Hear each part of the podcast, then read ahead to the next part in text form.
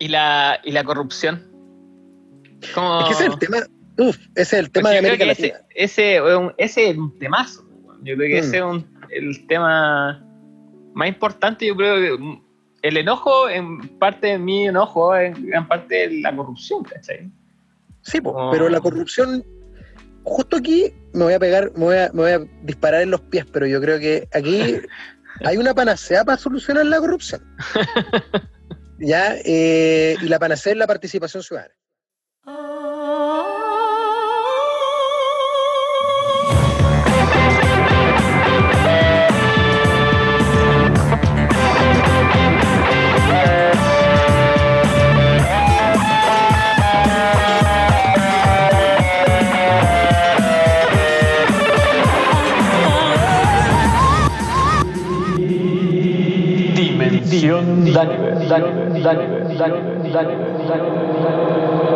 Hola, soy Daniver. Bienvenidos a mi podcast. Hola, hola, ¿cómo están? En la dimensión de hoy nos acompaña Camilo Gómez. Camilo es un amigo amigo de la vida, es abogado, actualmente vive en la Unión y tiene una fundación llamada Menoco y es un bacán. Ahí se las dejo nomás. Ahí se las dejo como siempre, agradecer a todos los oyentes, a los que comparten el contenido, a los que me siguen en Instagram, arroba dimensión.daniver, donde siempre estoy subiendo contenido.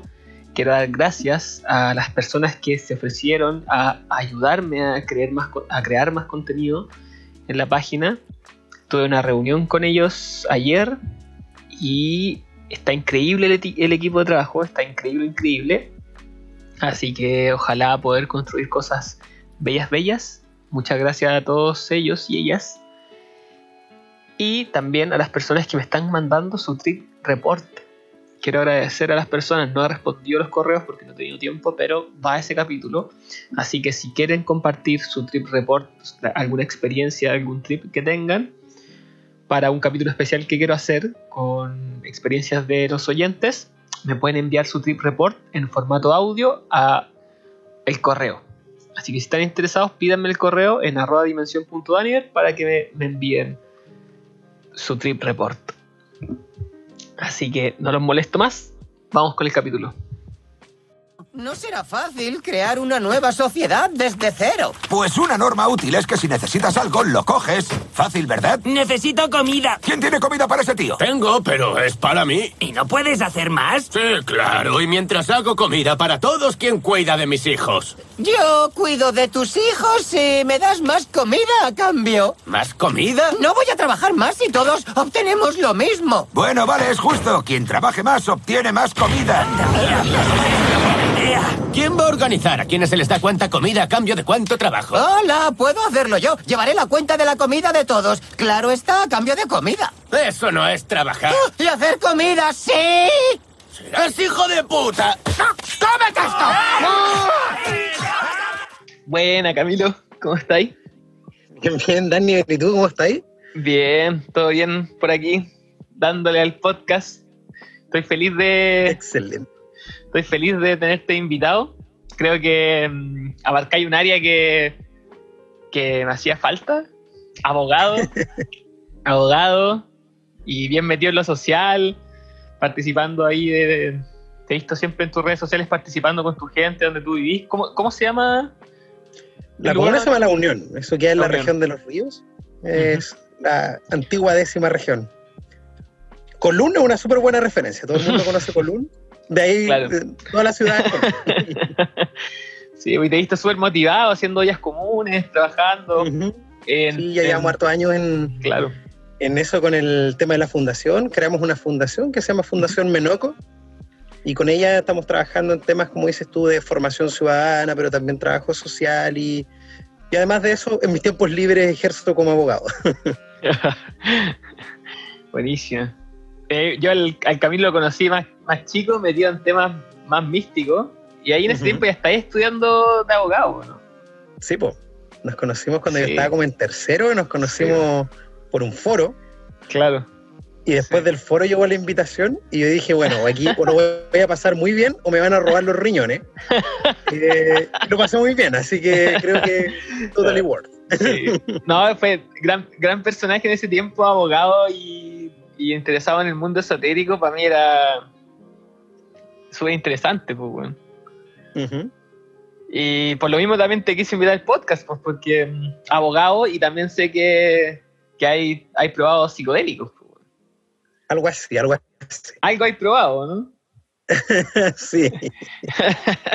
ahí, ahí vamos a hablar un poco más de eso, pero por eso me parece interesante. pues. Parte de la gracia del podcast es como mm, desmitificar un poco el- a las personas que han probado y, y que cuenten su experiencia desde distintos aspectos, de distintas áreas. Pero volviendo a lo que estáis haciendo, cuéntame más, ¿qué, qué estáis haciendo más eh, con la fundación?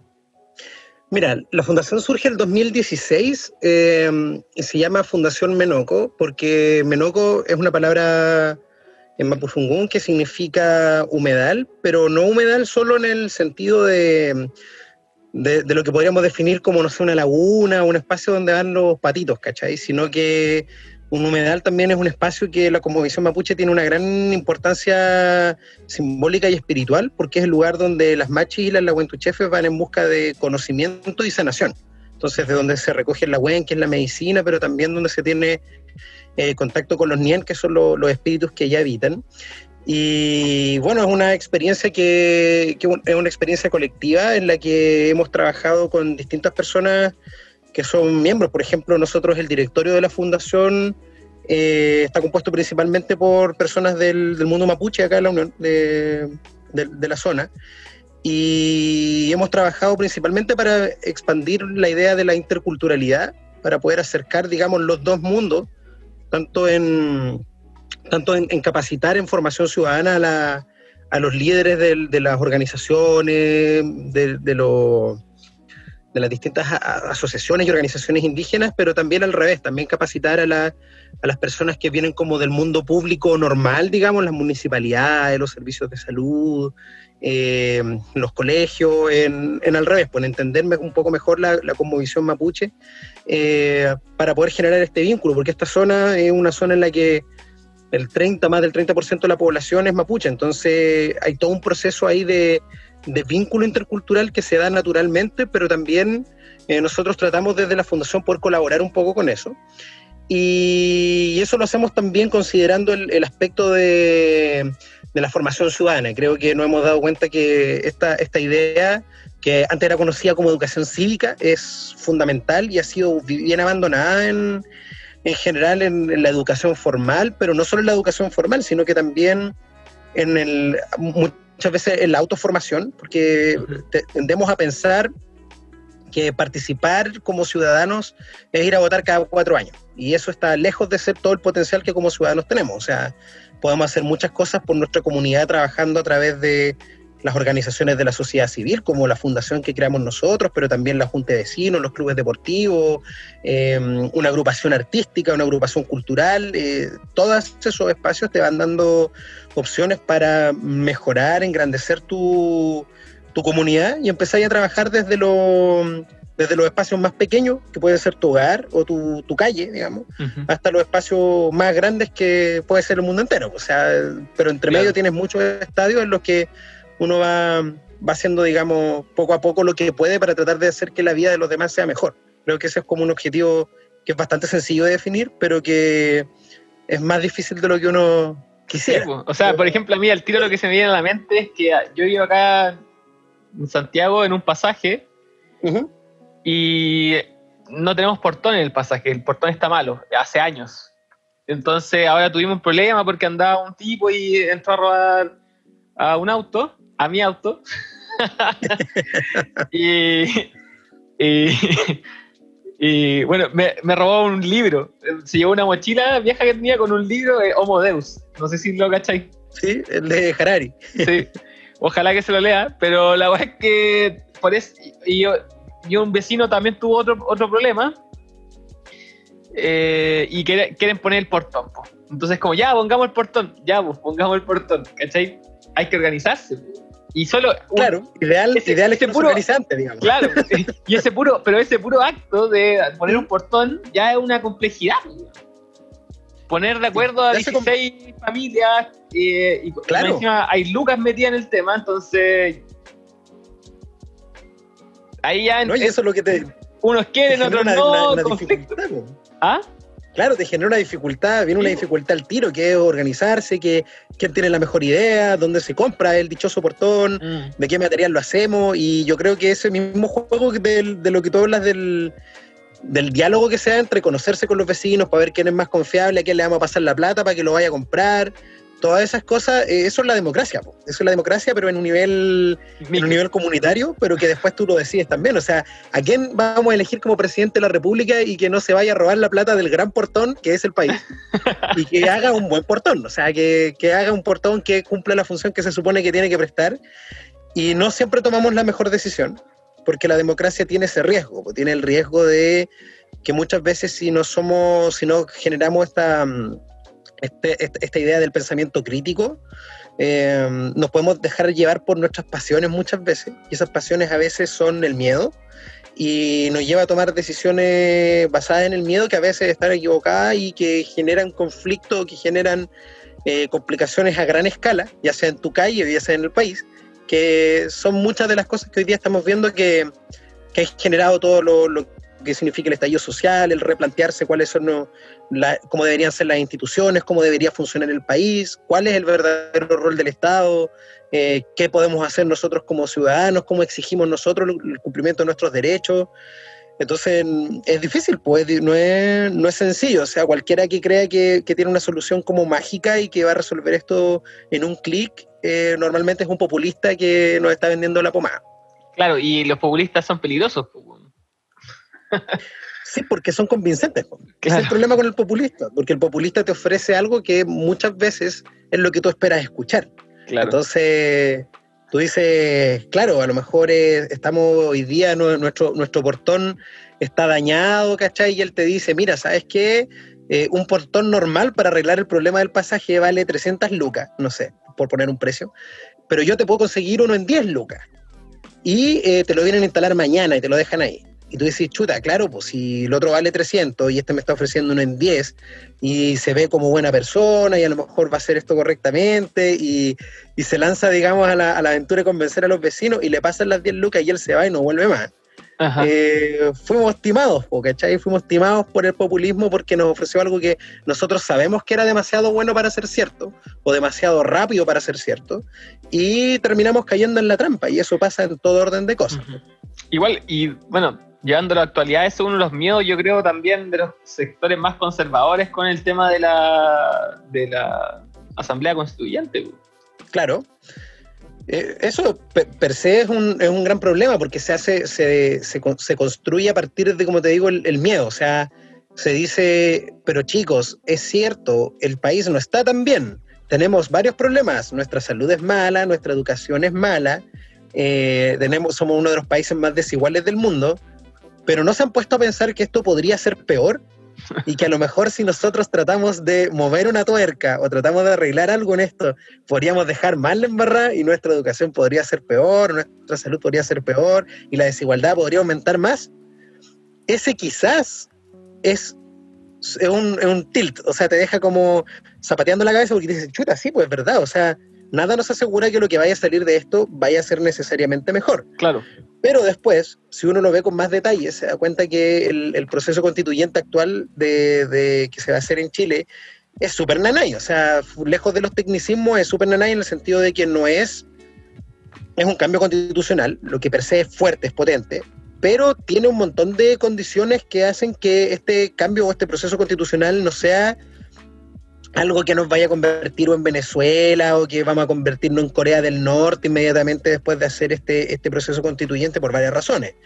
Una de ellas es que la famosa hoja en blanco, que significa hacer una constitución de nuevo desde cero, eh, tiene algunas limitaciones, por ejemplo, los tratados internacionales.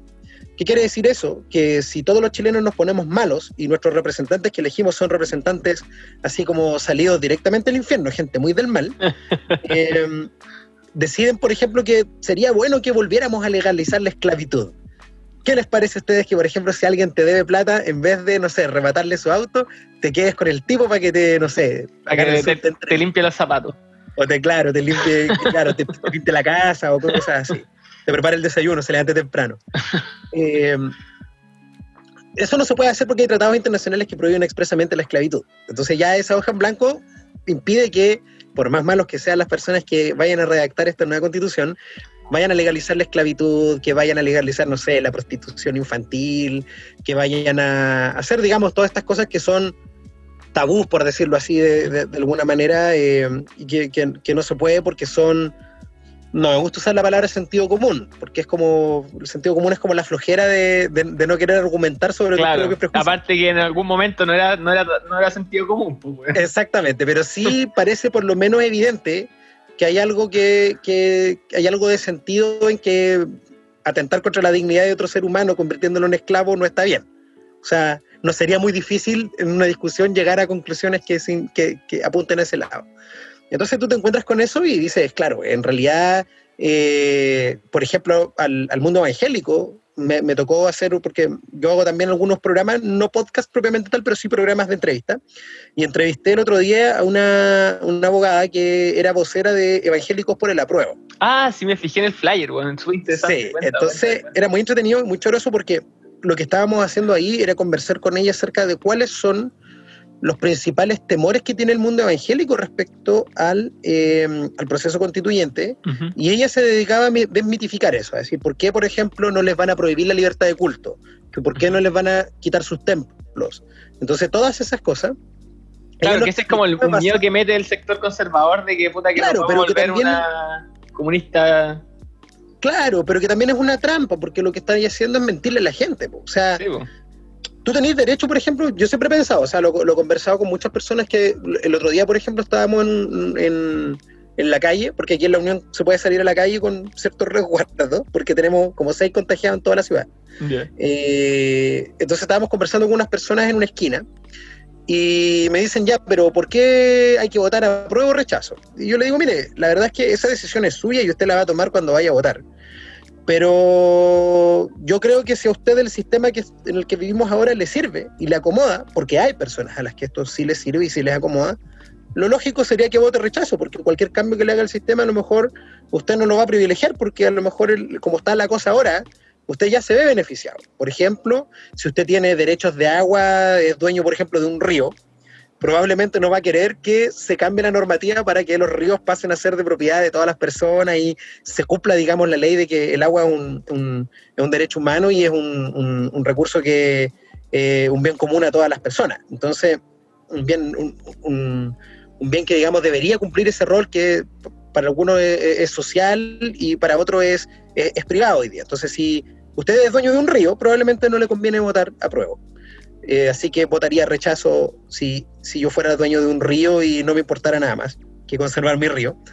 Pero si usted no es dueño de un río y tiene otros intereses, por ejemplo, que su hijo pueda acceder a la educación superior en mejores condiciones y no endeudándose como se hace hoy día, o que la salud pudiera tener garantizadas mejores prestaciones, a lo mejor vale la pena intentarlo. No significa que nosotros vamos a escribir una nueva constitución y va a ser una varita mágica y va a ser un sigilo, digamos, la, la nueva constitución y que tú en tres días estás listo y, te encuentras con que el país cambió y, y todo es como... Estamos en Narnia.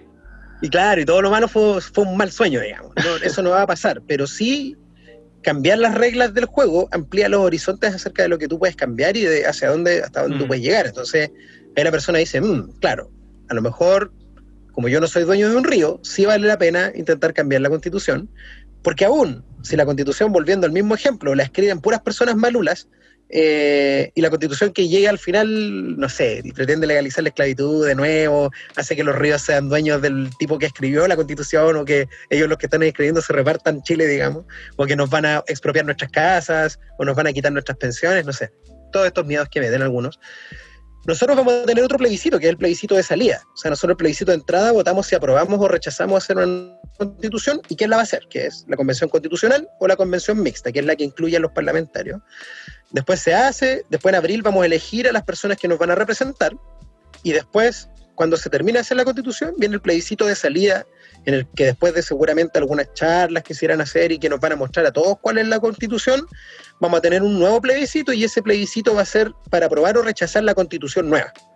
Entonces, si la constitución es la Biblia satánica o sale algún documento oscuro y siniestro, digamos, directamente de la mente de H.P. Lovecraft, eh, todavía podemos decir que no, tenemos esa garantía. Entonces, parece ser interesante por lo menos darse la oportunidad de por primera vez en la historia de nuestro país tomar la decisión de hacer una construcción de un la construcción de una, de una constitución democrática, que eso nunca ha pasado en la historia de Chile. Claro. Entonces, ¿cuál sería un, proyecto a lo menos interesante como país? Sí, yo creo que, de hecho, eso es lo que más me gusta del proceso constituyente, es que al final es como realizar un acuerdo social en que todos sientan, se sientan parte. Yo creo que la, uno de los grandes problemas con la constitución anterior es que una, fue una constitución hecha en, dictadura y, que no involucró a todas, las, a todas las personas. No, pues claro, puede ser directa o indirectamente que tú vayas involucrando a las personas, pero una comisión nombrada por un dictador no lo hace ni siquiera indirectamente. ¿Cachai? Claro. Porque hoy día, por ejemplo, nosotros en el proceso constituyente, claro que nosotros vamos a tener ciertas limitaciones para hacer eh, un proceso de democracia directa, que sería ideal que, no sé, tú y yo y todos nuestros amigos nos reunamos y digamos, mira, sabéis que yo quiero esto en la constitución. Pero sí vamos a tener representantes, que eso nunca ha habido, digamos, una constitución con representantes. Y además con la posibilidad de que si la, ciudadanía se organiza, podemos hacer que esos representantes tomen decisiones, digamos, más, más acordes a lo, a lo que nosotros esperamos, por ejemplo, haciendo cabildos comunales.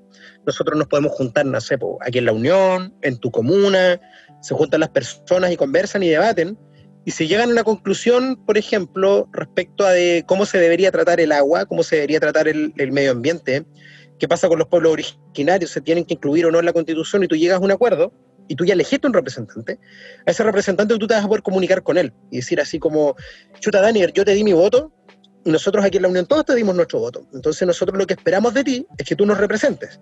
Y para que nos representes bien, tú lo que deberías hacer cuando te toque votar sobre pueblos originarios es votar a favor de la plurinacionalidad, a favor de el reconocimiento constitucional o lo que sea que nosotros hayamos decidido en la asamblea em, comunitaria, digamos, y nosotros te vamos generando insumos. Entonces, tú después cuando te toque votar, tú dices, bueno, cuando yo voto, no es Daniver el que está votando, sino que el que va a votar representándonos a nosotros es la voluntad popular, y la voluntad popular manifestada con las personas que te han hecho llegar esa, esa información. Entonces, yo sé que suena un poco ingenuo, ¿cachai? Si tú lo planteas de esa forma.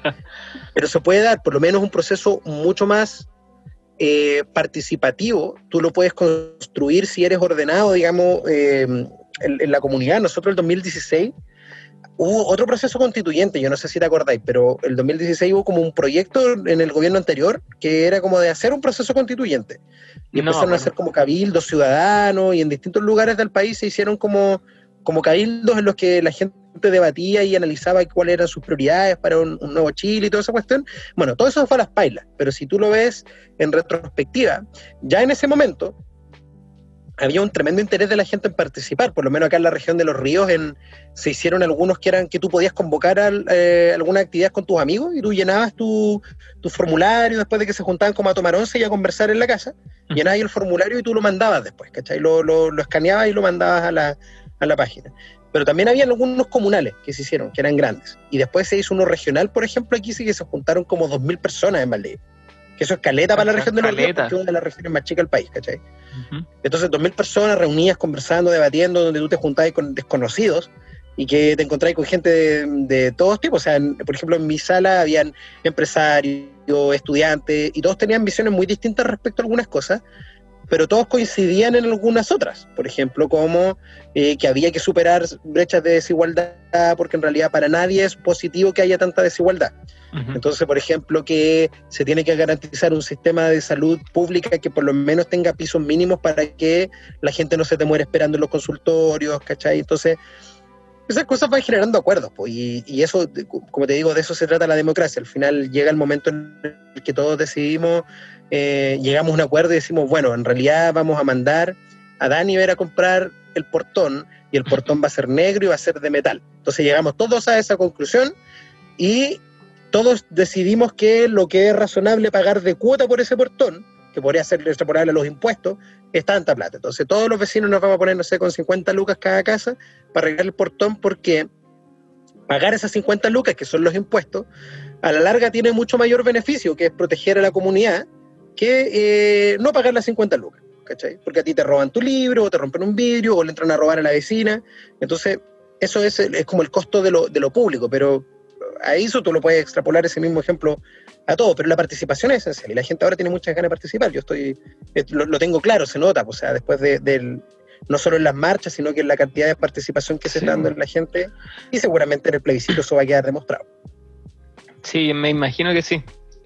Pero ahí, ahí bueno, después entran como los temas prácticos. Si las decisiones que lo que se quiere tomar realmente son buenas decisiones. Uy, pero claro, o sea, ese es un riesgo que tú corres siempre. que tú corres siempre cuando tú. No sé. Esto es como, el jardín, como lo decía Borges, pues esto es el, jardín de los senderos que se bifurcan, ¿cachai? Tú encontráis que cuando tú llegáis a la esquina y te encontráis con dos caminos, tú tomas uno, inmediatamente pierdes la otro, el, otro camino, digamos. Eso como en economía se llama el, costo de oportunidad, pero que se dan todo en la vida. O sea, si tú decides estudiar derecho, no puedes estudiar medicina. Eh, si tú decides ser futbolista, probablemente no vas a poder ser tenista. Entonces tú vas negociando siempre contigo mismo, digamos, y con tu devenir, eh, decisiones. Y esas decisiones pueden salir muy bien, pueden salir muy mal, pero la mayoría de las veces no son ni demasiado buenas ni demasiado malas, sino que tienden como un punto de equilibrio. Es como cuando uno eh, se encuentra, digamos, con que tiene, no sé, un, bonito día y en ese bonito día tú sales porque está muy lindo el día, pero no sé, pisas caca, ¿cachai? Te puede pasar eso. Pero no significa que el día no sea bonito, sino que te pasa una contingencia que te obliga a limpiar tus zapatos, pero tú puedes seguir adelante.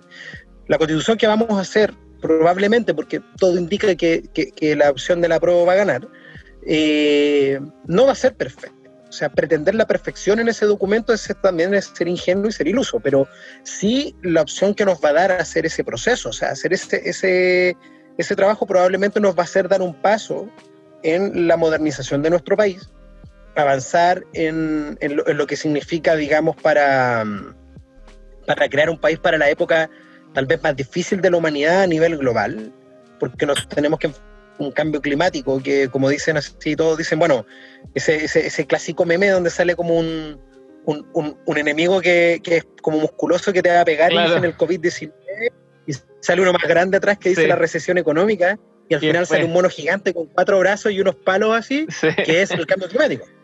Entonces, cuando nosotros salgamos de la pandemia, nos vamos a encontrar con una recesión económica que va a hacer que todo sea más difícil, va a ser, va a obligar a que sigamos teniendo ollas comunes, nos va a obligar a, tener que mirar hacia lo colectivo, o sea, hacia entender que en nuestra sociedad, y eso yo creo que ha sido una de las lecciones de la pandemia, que es eh, darnos cuenta de que nosotros por sí solos no nos podemos salvar, por más que intentemos hacer un camino ya sea desde lo, desde lo, desde la mentalidad de tiburón, de decir yo voy por el éxito, voy a triunfar en mi Ferrari con mis fajos de billete, hasta eh, aquel que en una perspectiva tal vez mucho más desprendida de lo material y si, si, tú quieres en un camino más espiritual, también decide perseguir o buscar la iluminación solo, eh, o buscar el acercamiento a Dios solo, y se da cuenta que cuando eso pasa, en un contexto como el de la pandemia, se puede ir todo al carajo, porque si tus vecinos no se cuidan o tú no te cuidas y tienes la mala suerte de toparte con eso o tener alguna enfermedad de base, te puedes morir. Y es así. Entonces, por eso tal vez es más fácil que nos cuidemos todos los unos a los otros y cooperemos, digamos, más que competir. Eh, podría ser ese el nuevo paradigma. Y eso es lo que me gusta cuando, cuando hablamos de. Yo escuchaba atentamente los podcasts semana a semana, digamos, y, y, yo creo que el concepto clave de, cuando se habla de psicodelia, y yo creo que en todos los aspectos de lo que significa el, el, mundo contemporáneo, es el cambio de paradigma. O sea, de que todos los viejos modelos se vinieron abajo y hoy día nos toca. Claro, y hoy día nos toca, nos, toca enfrentar un mundo que es más peligroso, es más hostil, es más grande, pero también porque nosotros hemos, hemos abierto la caja de Pandora. O sea, el cambio climático no, no vino así nomás, ¿cachai? También fue causado por nosotros. Pero igual al final también me hace reflexionar sobre la colaboración, porque al fin y al cabo colaborar es difícil. Y en verdad la única forma, o no sé si la única, pero el, en la historia una forma buena para colaborar es tener un, enemigo en común. Claro, eh, sí, y eso puede ser en varios, en varios sentidos. O sea, colaborar, como dices tú, es difícil, pero estar solo también es difícil. Sí. pues, bueno, ándate al bosque y piérdete No. sin herramientas y sin una brújula, a ver cómo te va, ¿cachai? Claro. Entonces, porque es re lindo, es re linda la mitad de la película de Into the Wild, pero después cuando te morís de diarrea porque estáis hueando en el bosque y no conoces las cosas que estáis comiendo, es terrible. po. Entonces, sí, el conocimiento de otras personas te puede ayudar a sobrevivir, a vivir mejor, a estar en una casa calentita, ¿cachai? A, mm, a enfrentar mejor la vida, saber que, por ejemplo, si llueve o hay una tormenta eléctrica, no, son, no es que los dioses estén enojados con nosotros, sino que la ciencia nos permite avanzar en eso, eh, en, en tener cierta seguridad con la cual enfrentamos el mundo, pero eso no quita que sea difícil colaborar. Pero resulta que de pronto no hacerlo podría ser, eh, podría ser fatal y eso es Sí, bueno. más que evidente. O sea, hoy día no- ni siquiera es una exageración porque si los países del, del mundo no, no somos capaces de reducir eh, nuestras emisiones de carbono de aquí a, no sé, 10, 15 años, nos vamos a morir nomás, po. y va a ser así, o sea, y nos vamos a encontrar con crisis de refugiados porque hay países enteros que se van a hundir, o sea, estamos hablando de eso, que se va, es como Waterworld, ¿cachai? Se va a hundir el Sí, mundo, en ciertas partes, en otros lugares se van a volver desiertos, ¿cachai? Y la gente ya no va a poder vivir ahí, vaya a tener desplazados yendo a todos lados, ¿cachai? Para tratar de sobrevivir y eso nos va a desarmar nuestros aún nuestros ya maltrechos paradigmas se van a seguir yendo al carajo. Y entonces tratar de entendernos entre nosotros yo creo que es un, es un gran camino. Y ese enemigo del, del que hablas tú eh, claro puede ser un enemigo real que es decir así como El cambio climático. eh, claro, make Chile great again y vamos a pelear con nuestros vecinos militarmente, pero también el cambio climático puede ser una, un- un- una batalla que, que, bueno, que estamos obligados a librar porque no tenemos cómo, no hay ninguna, ninguna posibilidad de retirada, pues no tenemos a dónde irnos. O sea, eso o lo enfrentamos claro. y va a salir muy bien o muy mal nomás. que por eso como que lo pensaba, lo que tú decías, como que nosotros mismos abrimos la caja Pandora, llevamos la situación Ujú. a este extremo, pero al final generamos nuestro propio gran enemigo para poder unificarnos. O sea, eso sería una forma po- positiva de verlo. Tal vez si es que...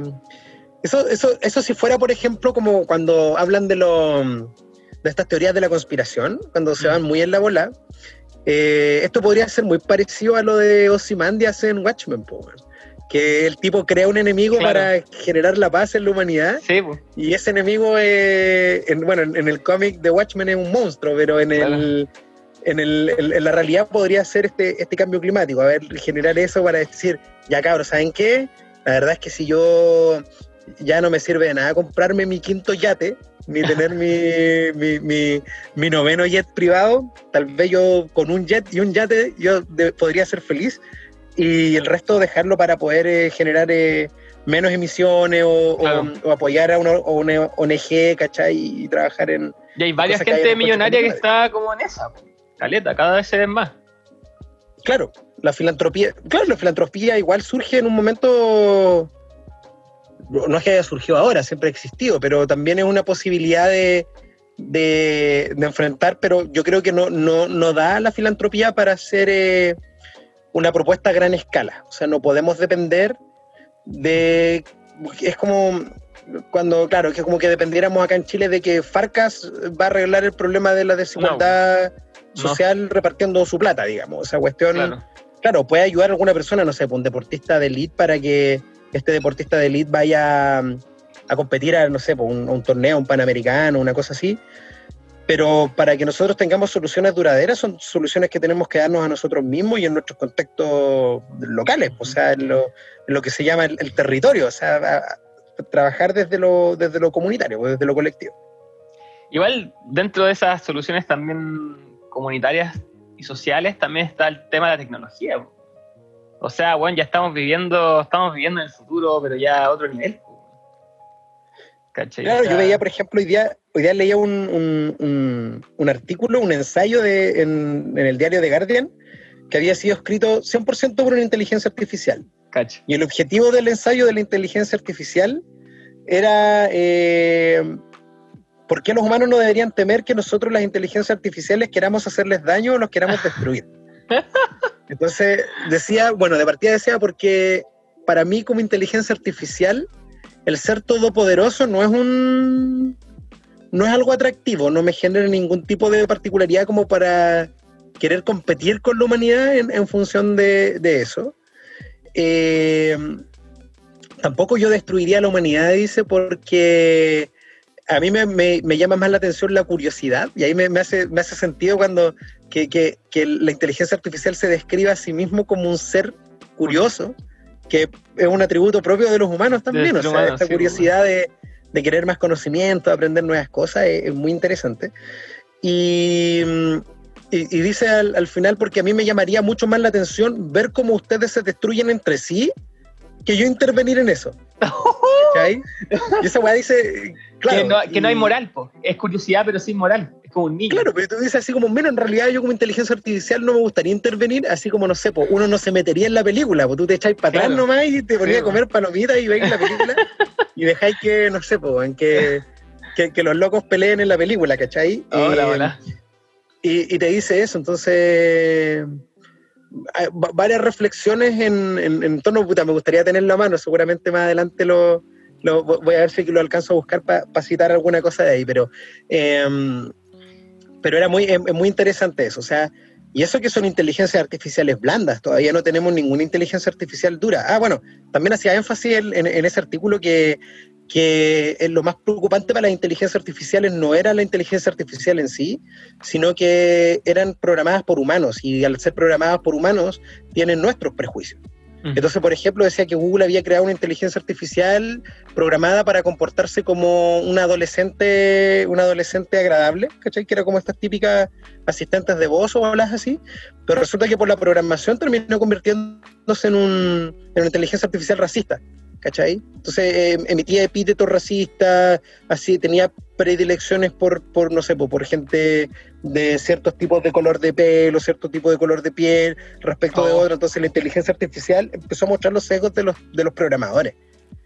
Entonces la inteligencia artificial decía en el, en el texto que, que, te, que, que te comento que pongan más ojo con los que programan las inteligencias artificiales que la inteligencia artificial en sí. Porque no se olviden que yo, además, a pesar de todo esto, yo sigo siendo un, un instrumento o yo sigo siendo una, una, creación, soy una herramienta, ¿cachai? Y bueno, eso es lo que hemos hecho a lo largo de toda la historia, crear herramientas con las que podemos construir o destruirnos. Claro.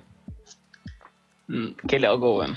Yo vi, un, vi un documental en YouTube que es como de la, de la era de la, de la IE, de la inteligencia artificial, em, con el one de Iron Man, el...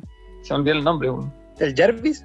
el, actor, no, el actor de ah, Downey Jr., ya. Sí, es como el presentador. Y te muestran todos los avances que están teniendo en inteligencia artificial. Y también, por ejemplo, para el tema del cambio climático, están eh, generando como una eh, cultivos de ultra inteligencia, ¿cachai? Que son ultra eh, como productivos y, y en, en, espacios muy reducidos, con un costo muy reducido también de gasto de, de espacio, de agua, de todo. ¿cachai? Son como unas granjas así que está todo automatizado y todo sistematizado. La están ocupando en países pequeños con poco espacio de cultivo y bueno, uno de los países decían que teniendo un espacio, no sé, 10 veces más pequeño que Estados Unidos o 20 veces más pequeño que Estados Unidos, estaba produciendo casi la misma cantidad de alimentos de Estados Unidos. Claro, y eso nos lleva a otro problema, porque tú dices qué es lo que va a pasar cuando nos encontremos con, con la absoluta automatización de todos los procesos que no son intelectuales en principio, por ejemplo, el hecho de cultivar la tierra, el construir un edificio, o sea, o sea, hay weas ahora que imprimen casas en 3D, po, sí, ¿cachai? Que tú montáis la impresora y la cuestión te construye una casa, o sea, y ahí tú dices, bueno, vamos a tener albañiles desempleados, carpinteros desempleados, pero también vamos a tener constructores civiles desempleados y en poco tiempo más vamos a tener arquitectos desempleados, después en un tiempo más vamos a tener abogados desempleados, probablemente los que médicos, sobrevivan médicos, pues hay, hay, una inteligencia artificial que es un médico que te diagnostica. Sí, claro. Y tiene mucho más certeza que un, que un médico. Entonces, ahí tú vamos a tener que tomar nuevas decisiones respecto eh, de, decisiones democráticas de cómo administramos el mundo y tú dices, bueno, va a llegar un momento en el que cuando eso pase, nosotros vamos a tener que tomar una decisión y decir, ¿qué va a pasar con las personas que no forman parte del proceso productivo propiamente tal? Tal vez lo que no vaya a poder, eh, y, lo digo tal vez porque no, no, sabemos qué es lo que va a pasar cuando, cuando las inteligencias artificiales se sofistiquen aún más, pero eh, es el arte, yo creo que es una de las pocas cosas que va a sobrevivir a la inteligencia artificial, al menos las que hay hoy día, que son inteligencias artificiales blandas, que no tienen conciencia de sí mismas, ¿cachai? Y como no tienen conciencia de sí mismas, no pueden expresar el contenido emotivo que es propio del arte, que es algo que pasa como en tu interior, en tu psique.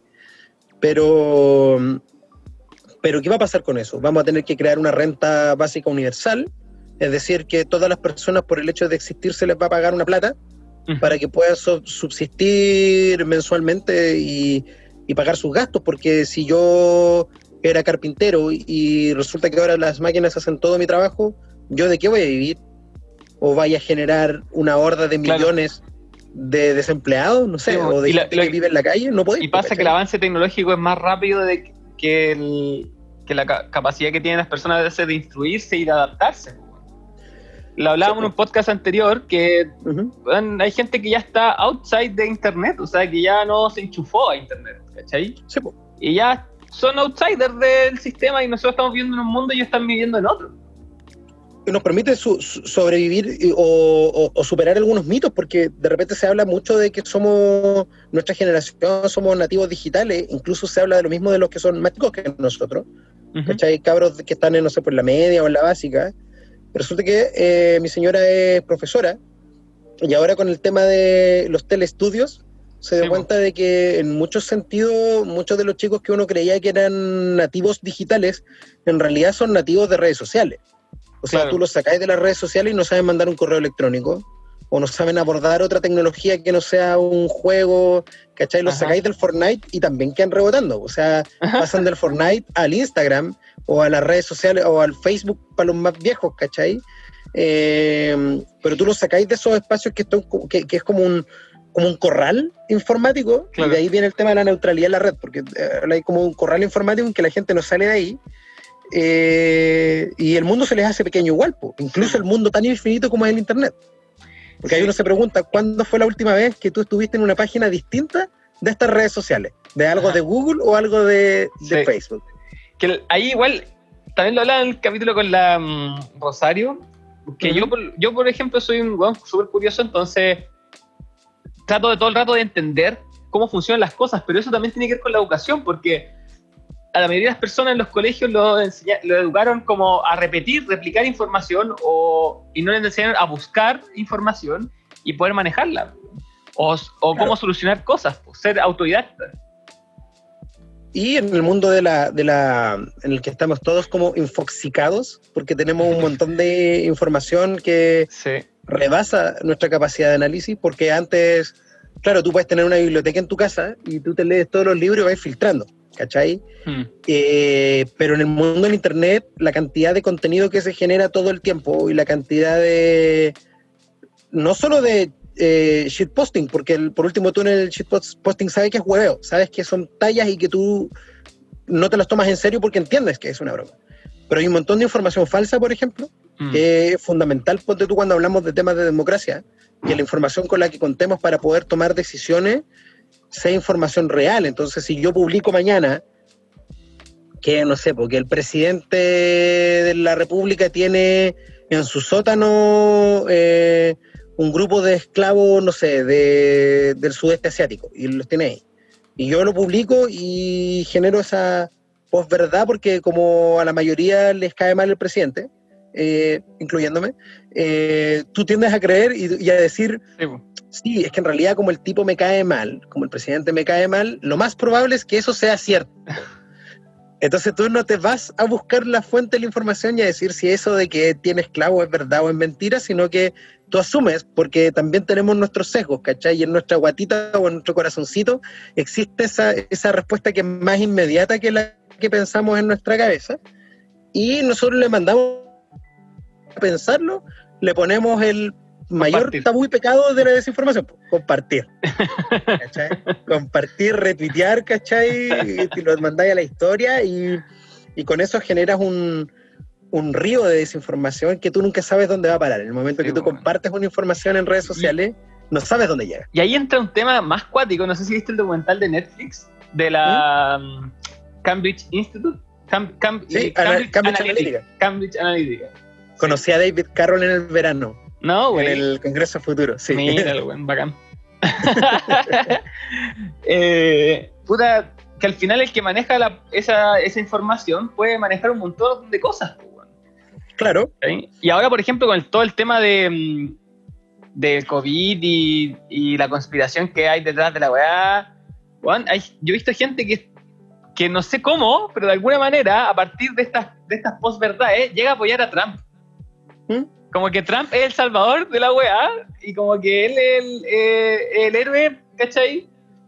Pues, sin ninguna correlación, po. o sea, es, una, puro, cuestión que va saltando. Sí, es como puro juego de información y de post verdad, ¿eh? Y weón, hay gente que está convencida de esa weá.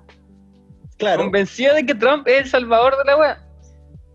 Y weón, y, y, y pensáis que lo más cuático me pasa es que en este río de información hasta yo puedo, hasta yo dudo. Mm. ¿Cachai? De mi percepción. Y digo, y puta, y si es verdad, weón. ¿Cuál es la verdad, Es como que me siento imposibilitado de poder tener certeza de, qué información es real o no. Sí, y eso es normal, es normal y habla de, qué tan responsable eres tú con, contigo mismo. O sea, como decía, nada, nada es verdad, todo está permitido. Sí. pero ya, pero párale un poco. O sea, eh, hay cosas que el conocimiento que hemos ido adquiriendo a lo largo del tiempo nos permite tener algunas conclusiones, más allá de que la, gravedad existe, por ejemplo. O sea, hay formas de comprobar. La Tierra es redonda, hay formas de comprobarlo. Y tú querés cargantear y volverte terraplanista e ir y hacer como que vas a llegar al fin del mundo y, que la cuestión se va a caer porque tú nunca has estado en Australia y, Australia no existe y allá solo son actores, ¿cachai? No sé.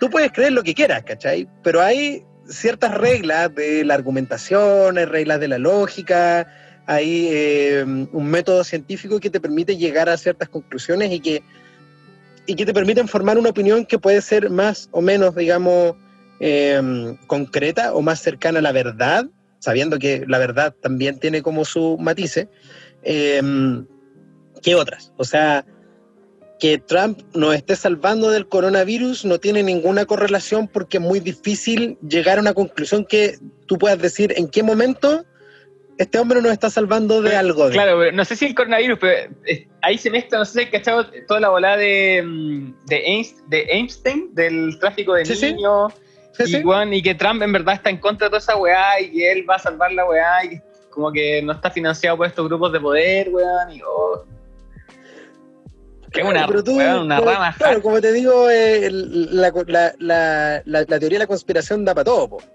da para todo. Si es como cuando uno, cuando yo era chico y veía Salfate, me parecía muy razonable de repente la teoría de la conspiración y yo me pasaba los rollos y veía por todo este tema de que flúor en el agua y que te controlan la mente y, empezáis como a, a, caer en el juego hasta que te pasa que, que, que, es un poco lo que nos pasó cuando nosotros íbamos a la montaña y, después el, caballero que conocimos ahí en algún momento empezó a volverse muy charlatán, como que se le empezó a acabar el repertorio.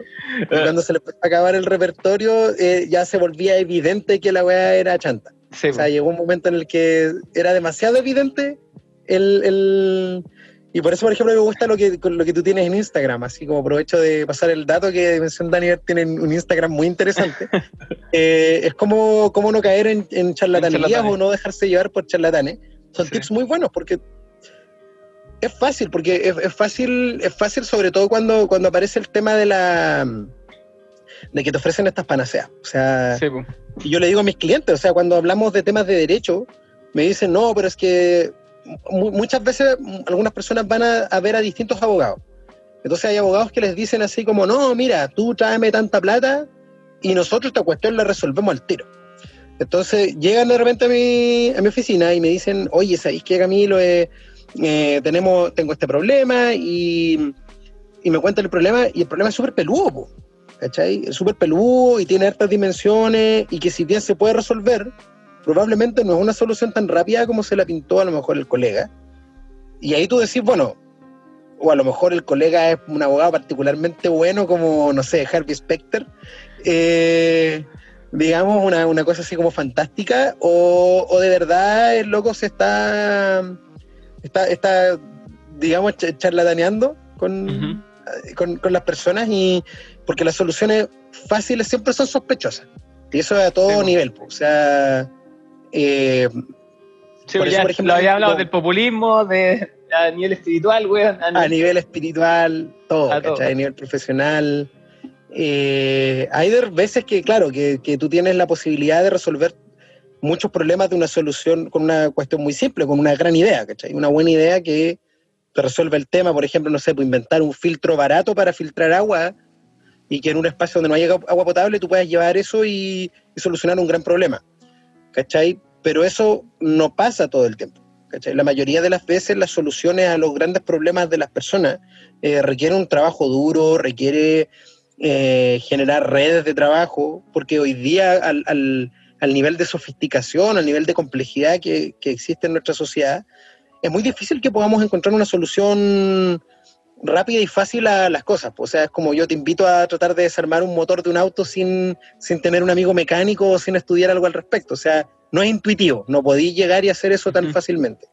Y la política o lo público o nuestra sociedad completa es una gran máquina que es muy sofisticada, o sea, tiene varios niveles. ¿no? Por ejemplo, tú no resuelves el problema del, de la pobreza imprimiendo más plata, ¿cachai? Claro. No, es tan fácil. Y cualquiera que te diga lo contrario, ¿cachai? Te está engañando. Entonces, claro. Eh, pero, pero sí... o, por ejemplo, también creo que no se resuelve el problema de la educación teniendo educación gratuita.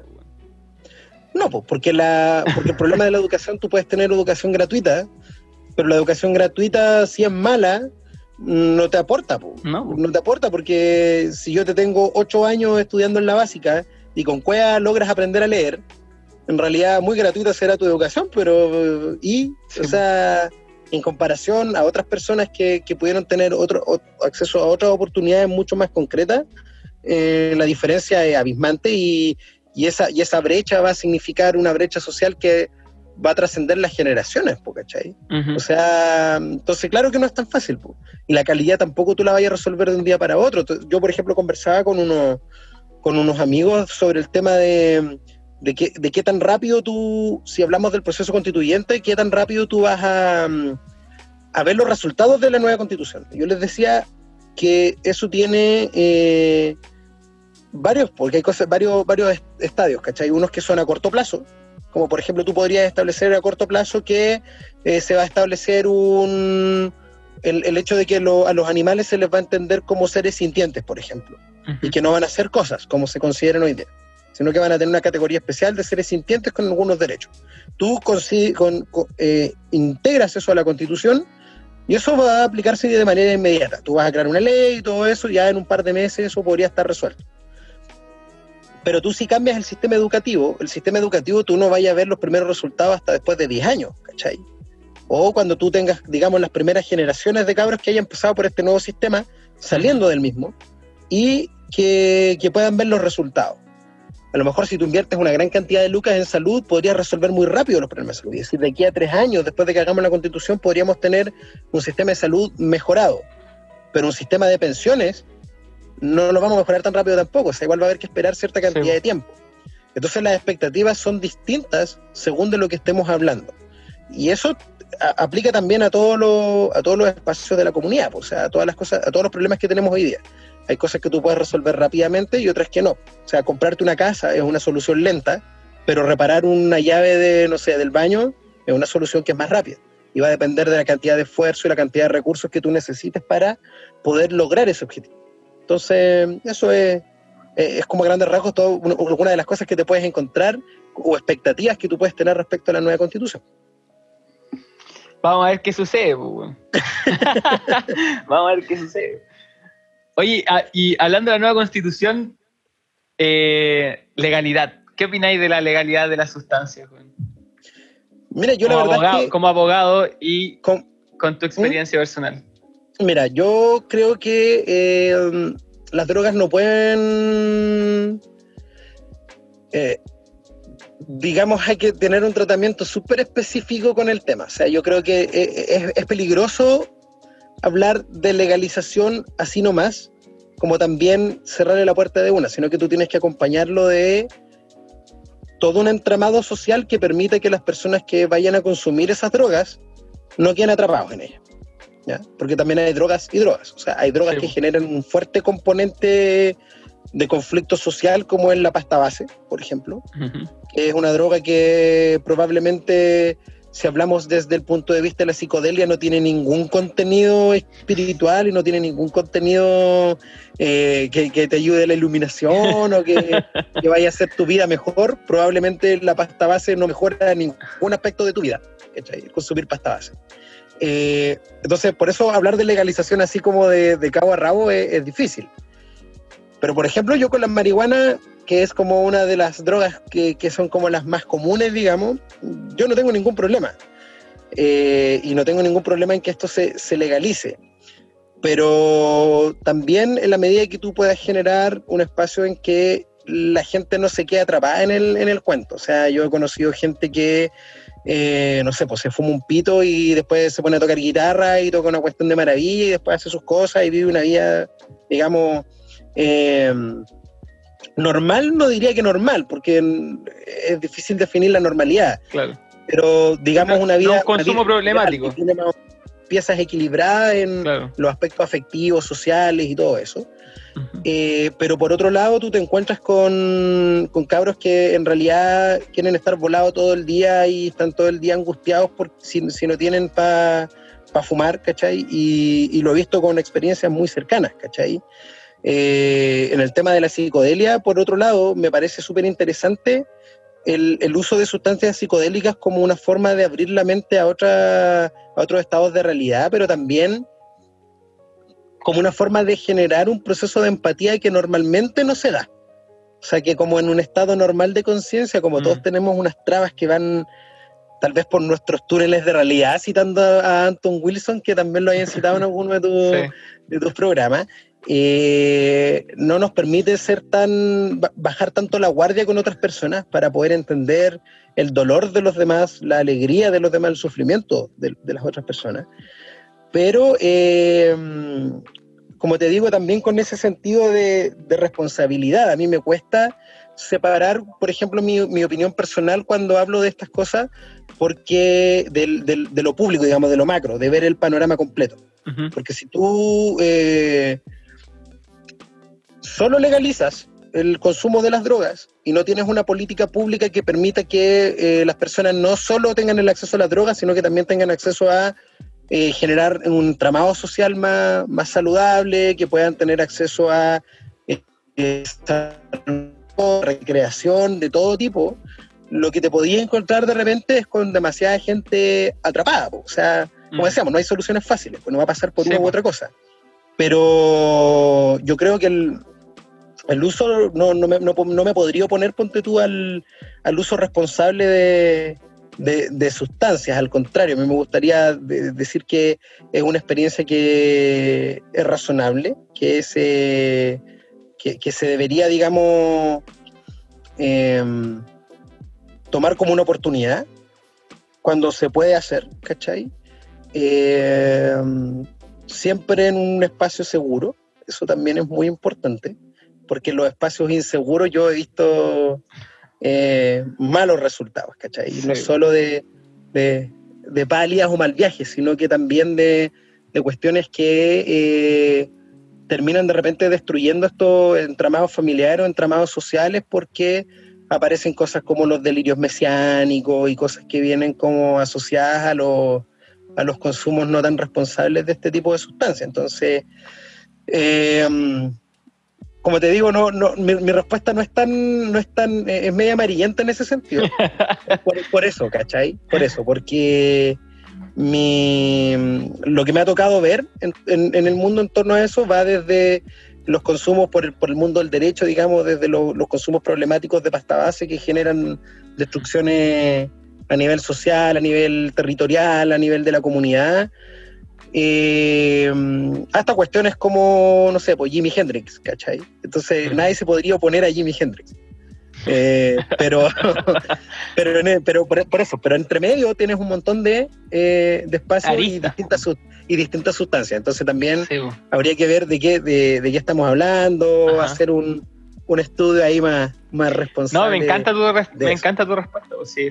Eh, creo que concuerdo en, en todo, porque mm, la base es el, uso responsable, pues, evitar también o educar para que no haya un consumo problemático.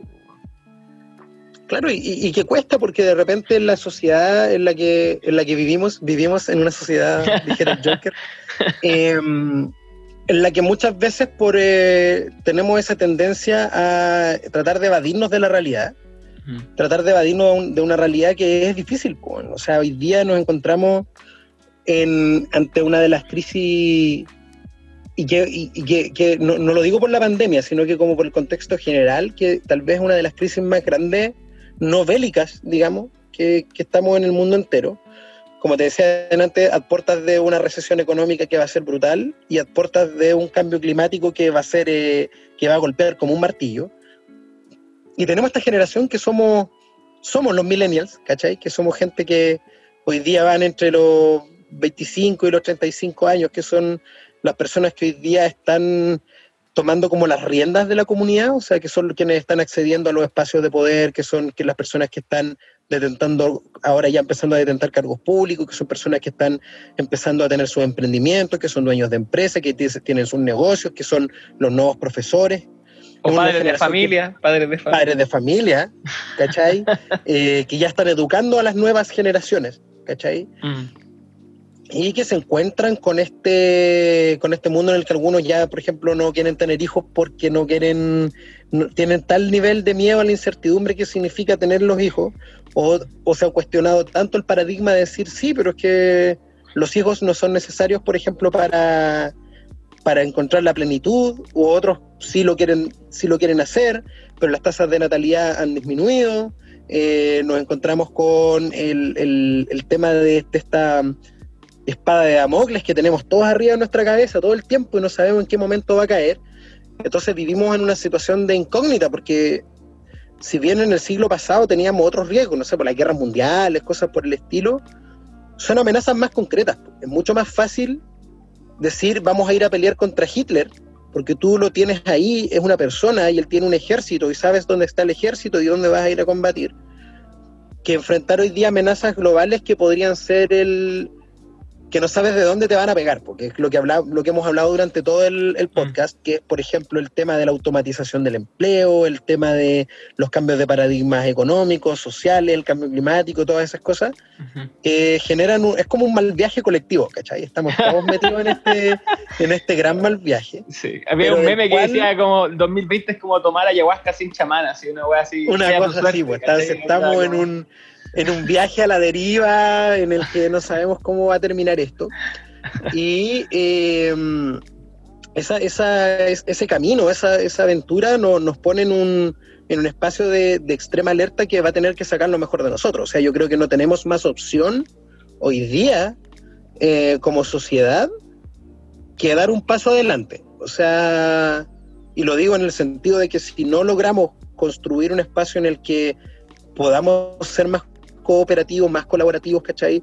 Eh, y no hablo de abandonar nuestras individualidades y construir un mundo así como 1984, ¿cachai? Una cuestión así como, como autoritaria, sino que al contrario, hacer un espacio en el que nuestras individualidades, nuestras esperanzas particulares, eh, puedan encontrar espacios seguros dentro del sin colisionar con las esperanzas de los otros. O sea, mucho menos agresivo, tal vez un espacio en el que nuestra idea de país o la idea de, de, tu, de tu pasaje, digamos, ya no sea construir un portón, ¿cachai?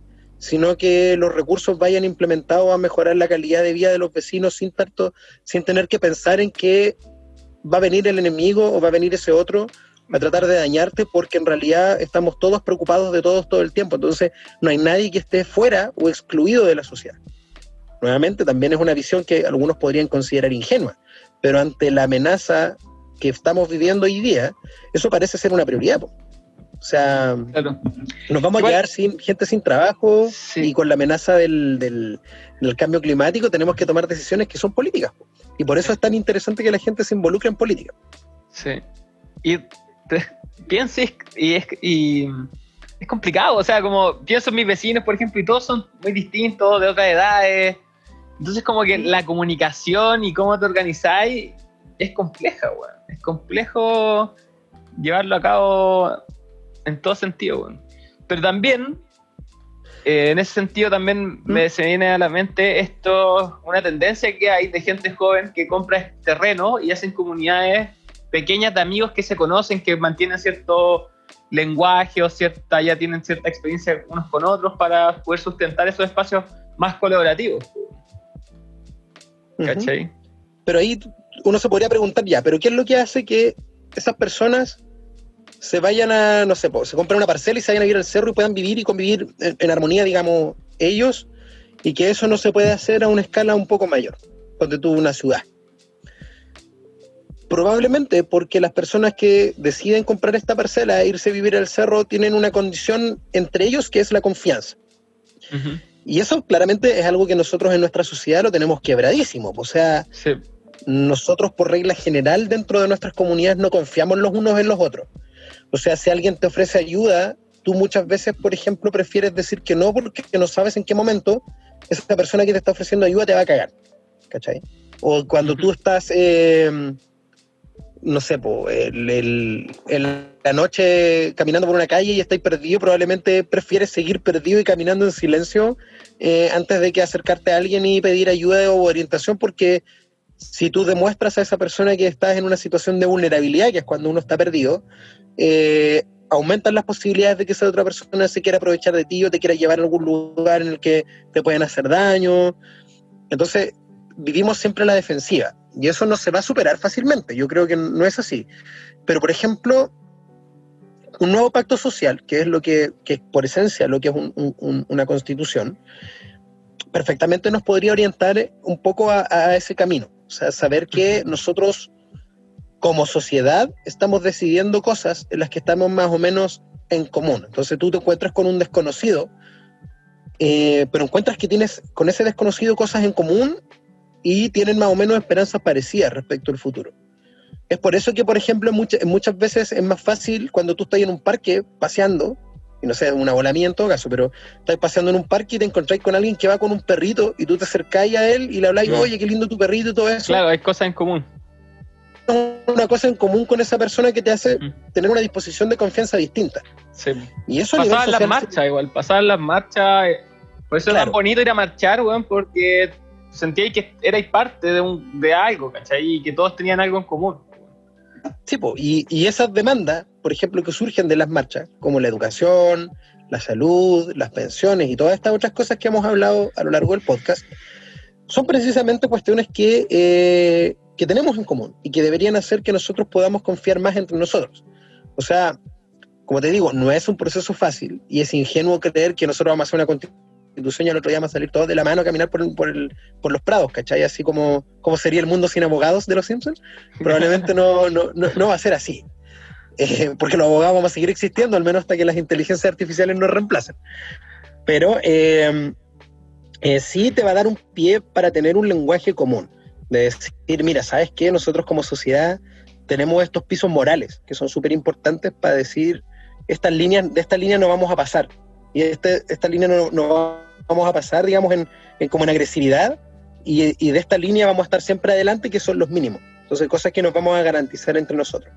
Y si nuestra sociedad logra generar oportunidades para todas las personas, probablemente los niveles de delincuencia van a bajar, los niveles de agresividad van a bajar, la violencia intrafamiliar va a bajar, y todas esas cosas que queremos erradicar de la, de la sociedad van a bajar porque la gente va a tener mejores condiciones de vida, va a tener más educación, vamos a tener una educación, por ejemplo, que tenga eh, una educación emocional lo suficientemente buena como para que podamos superar nuestro, por ejemplo, machismo tóxico, que nos va a permitir que lo que nos hace ser, por ejemplo, hombres en nuestras familias no es el, no es el hombre sin H y V, sino que es el cómo nosotros interactuamos em, en base al respeto y a tomamos decisiones colaborativas. Y al final eso, soy como un fuerte partidario de la, de la colaboración como forma de, de solución de problemas, porque así no solo repartimos la no solo repartimos lo positivo que se, los frutos que se dan, sino que también nos repartimos las cargas. Entonces hacemos las pegas entre todos y logramos, y logramos construir un futuro mucho más, más apacible para todos. Pues al final lo que buscamos todos es paz. Eh, eh, esa es la razón por la cual, por ejemplo, existen las leyes, ¿cachai? Claro. Para buscar paz, para que no estemos todo el día a la defensiva pensando en que alguien nos va a venir y nos va a atacar o nos va a quitar nuestras cosas.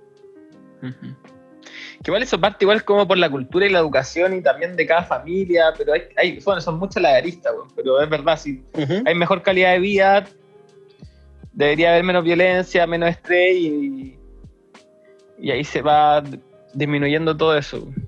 Y con eso aumenta la confianza. Claro, los países que no tienen cárceles, por ejemplo, es por eso, porque han mejorado sus condiciones de vida al punto de. ¿Qué país no tiene cárcel, weón? O sea, que tienen las cárceles peladas, pues, bueno. Holanda, por ejemplo, tiene las cárceles peladas. ¿La dura? ¿Cachai? ¿Cacha? ¿Mm?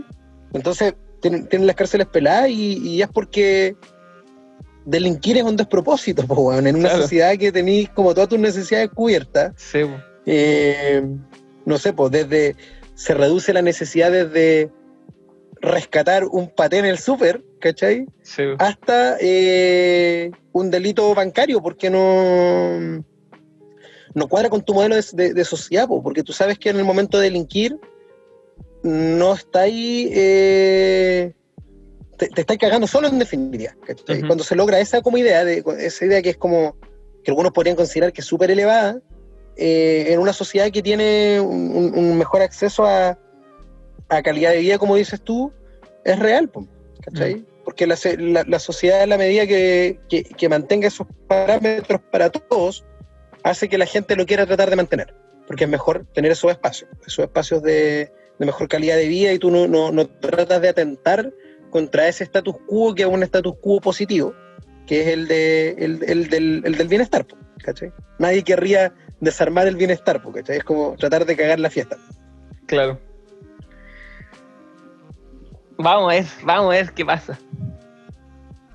No, es una aventura. A mí me, llama mucho la atención a pesar de este nivel de incertidumbre con el que no, con el que nos estamos encontrando hoy día a propósito de esta de este proceso constituyente, yo tengo mucha esperanza fundada no solo como en el conocimiento de, de la ley y todo eso, que, es lo que yo estudié, sino que yo he visto lo mismo que tú, o sea, que la gente está mucho más dispuesta a mirarse a los ojos, a, mm. tratar de llegar a acuerdos, a tratar de construir. Por ejemplo, acá en la Unión nosotros hicimos algunos cabildos al principio de, la, de todo este proceso, cuando inició el, el, estallido social y espontáneamente empezaron a surgir cabildos, en, cabildos y conversatorios en todo Chile, nosotros aportamos un granito de arena en, ese sentido.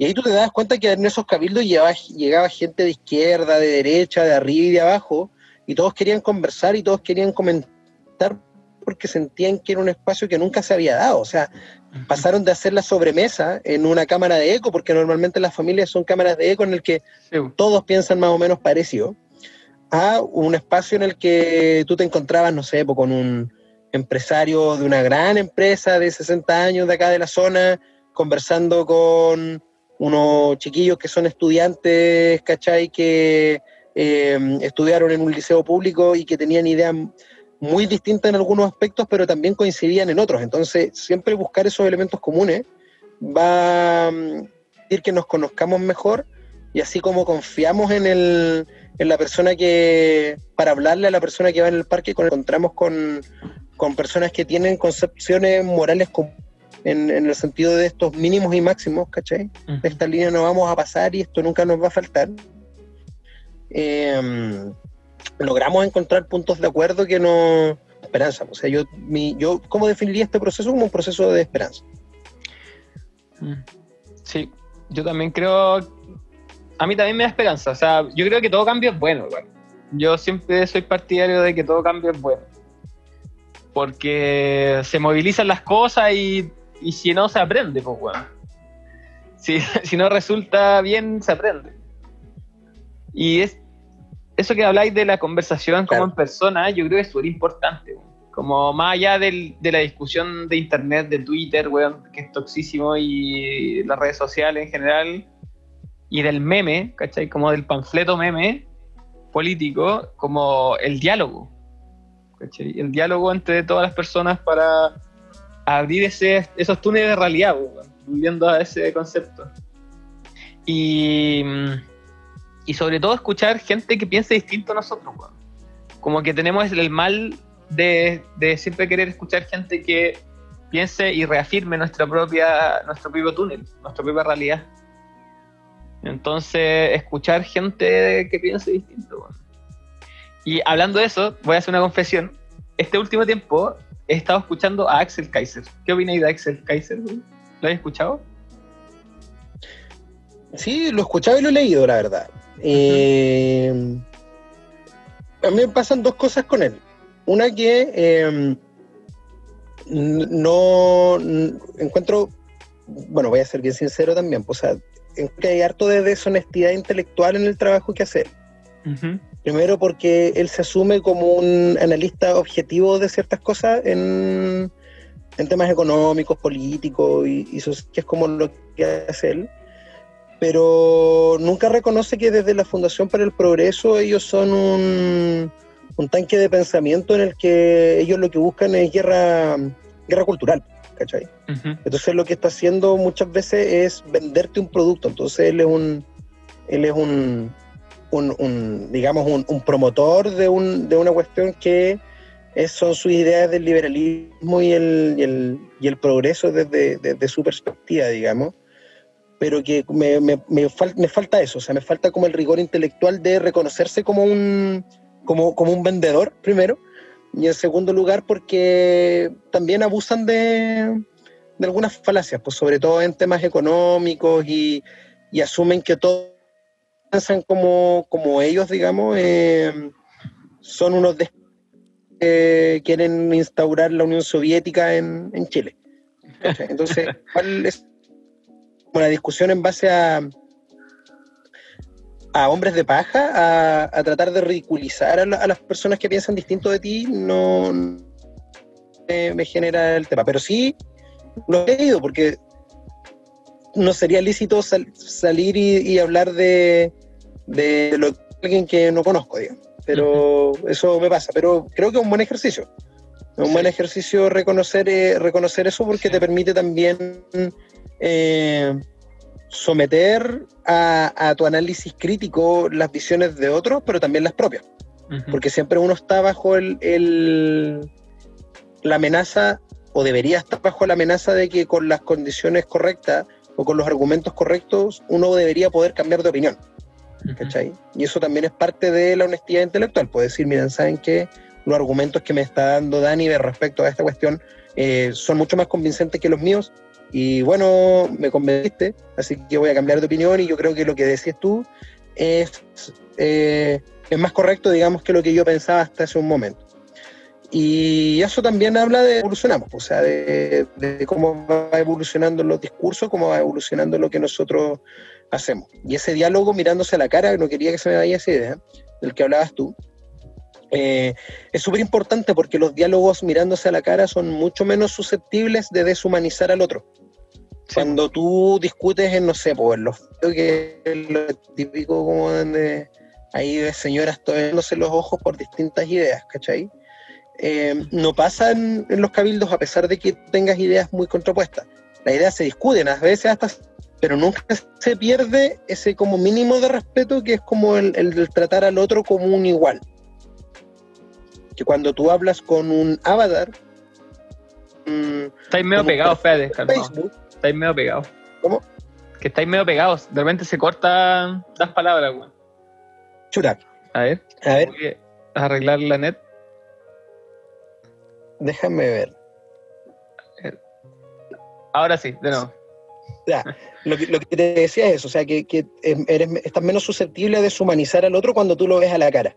Cuando tú estás conversando con él en una misma mesa, que cuando tú estás hablando con un avatar o con un perfil de Facebook, que lo que tú dices, así como es fácil caer en, descalificación y empiezan a insultarse, y lo ves todo el día en los comentarios de Facebook, que la gente pelea todo el día por cualquier cosa, las ferias de las pulgas son carnicerías y, y, te encuentras ahí campos de, campos de batalla brutales todo el día, pero que, que cuando tú ese diálogo lo enfrentas cara a cara, la gente, no sé si por miedo o por empatía, porque no está, eh, es más fácil mandar a la mierda a una persona por un, por un chat, por un grupo de algo, que cuando está en persona, me imagino yo.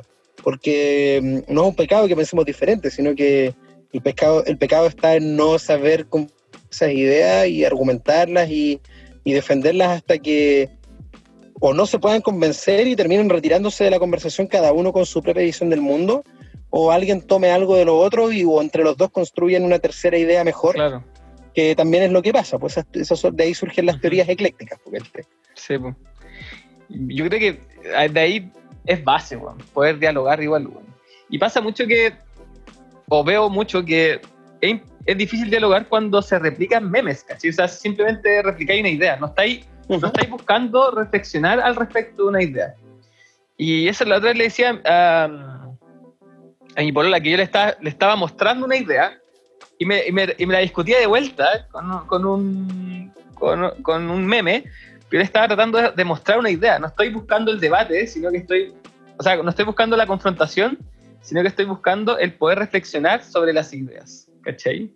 Como no, Claro. no, no buscar la confrontación de ideas, sino poder reflexionar sobre, sobre la idea. No identificarme la idea, sino como poder mostrarlas, mostrar los pros y los contras, Claro. de- ¿cachai? Como poder ir discerniendo de la idea. Que no sea una batalla, porque, que, Claro. que- que siempre se traduce en eso, po, sino que sea una conversación en la que el- todos los involucrados puedan aportar su idea hasta que hasta que agotes el tema o cambies de otro, Sí. por eso conversar es tan entretenido. po, Sí. O sea, te, per- te permite llegar a conclusiones estimulado por la imaginación o por las ideas de la persona con la que estás hablando. Ujú. O sea, para mí sería ideal, pues, un diálogo en donde todos, todos los participantes estén buscando al final encontrar la solución, pues no tener la razón, ¿cachai? O perfeccionar el, las ideas, ¿cachai? No, no quedarse con la razón. Yo creo que ahí, ahí está el, hay un conflicto heavy en eso.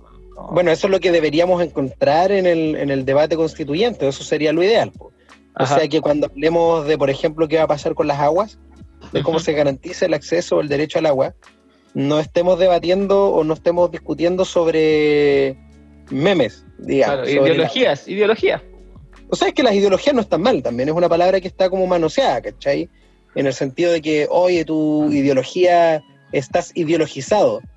Pero en definitiva, todos en mayor o menor medida tenemos una ideología que está construida por cuáles son nuestra, nuestro, nuestro discurso personal Mm. o nuestro discurso colectivo. O sea, por ejemplo, si yo soy de un, no sé, pues supongamos yo soy feminista o de una corriente del feminismo, tengo una ideología.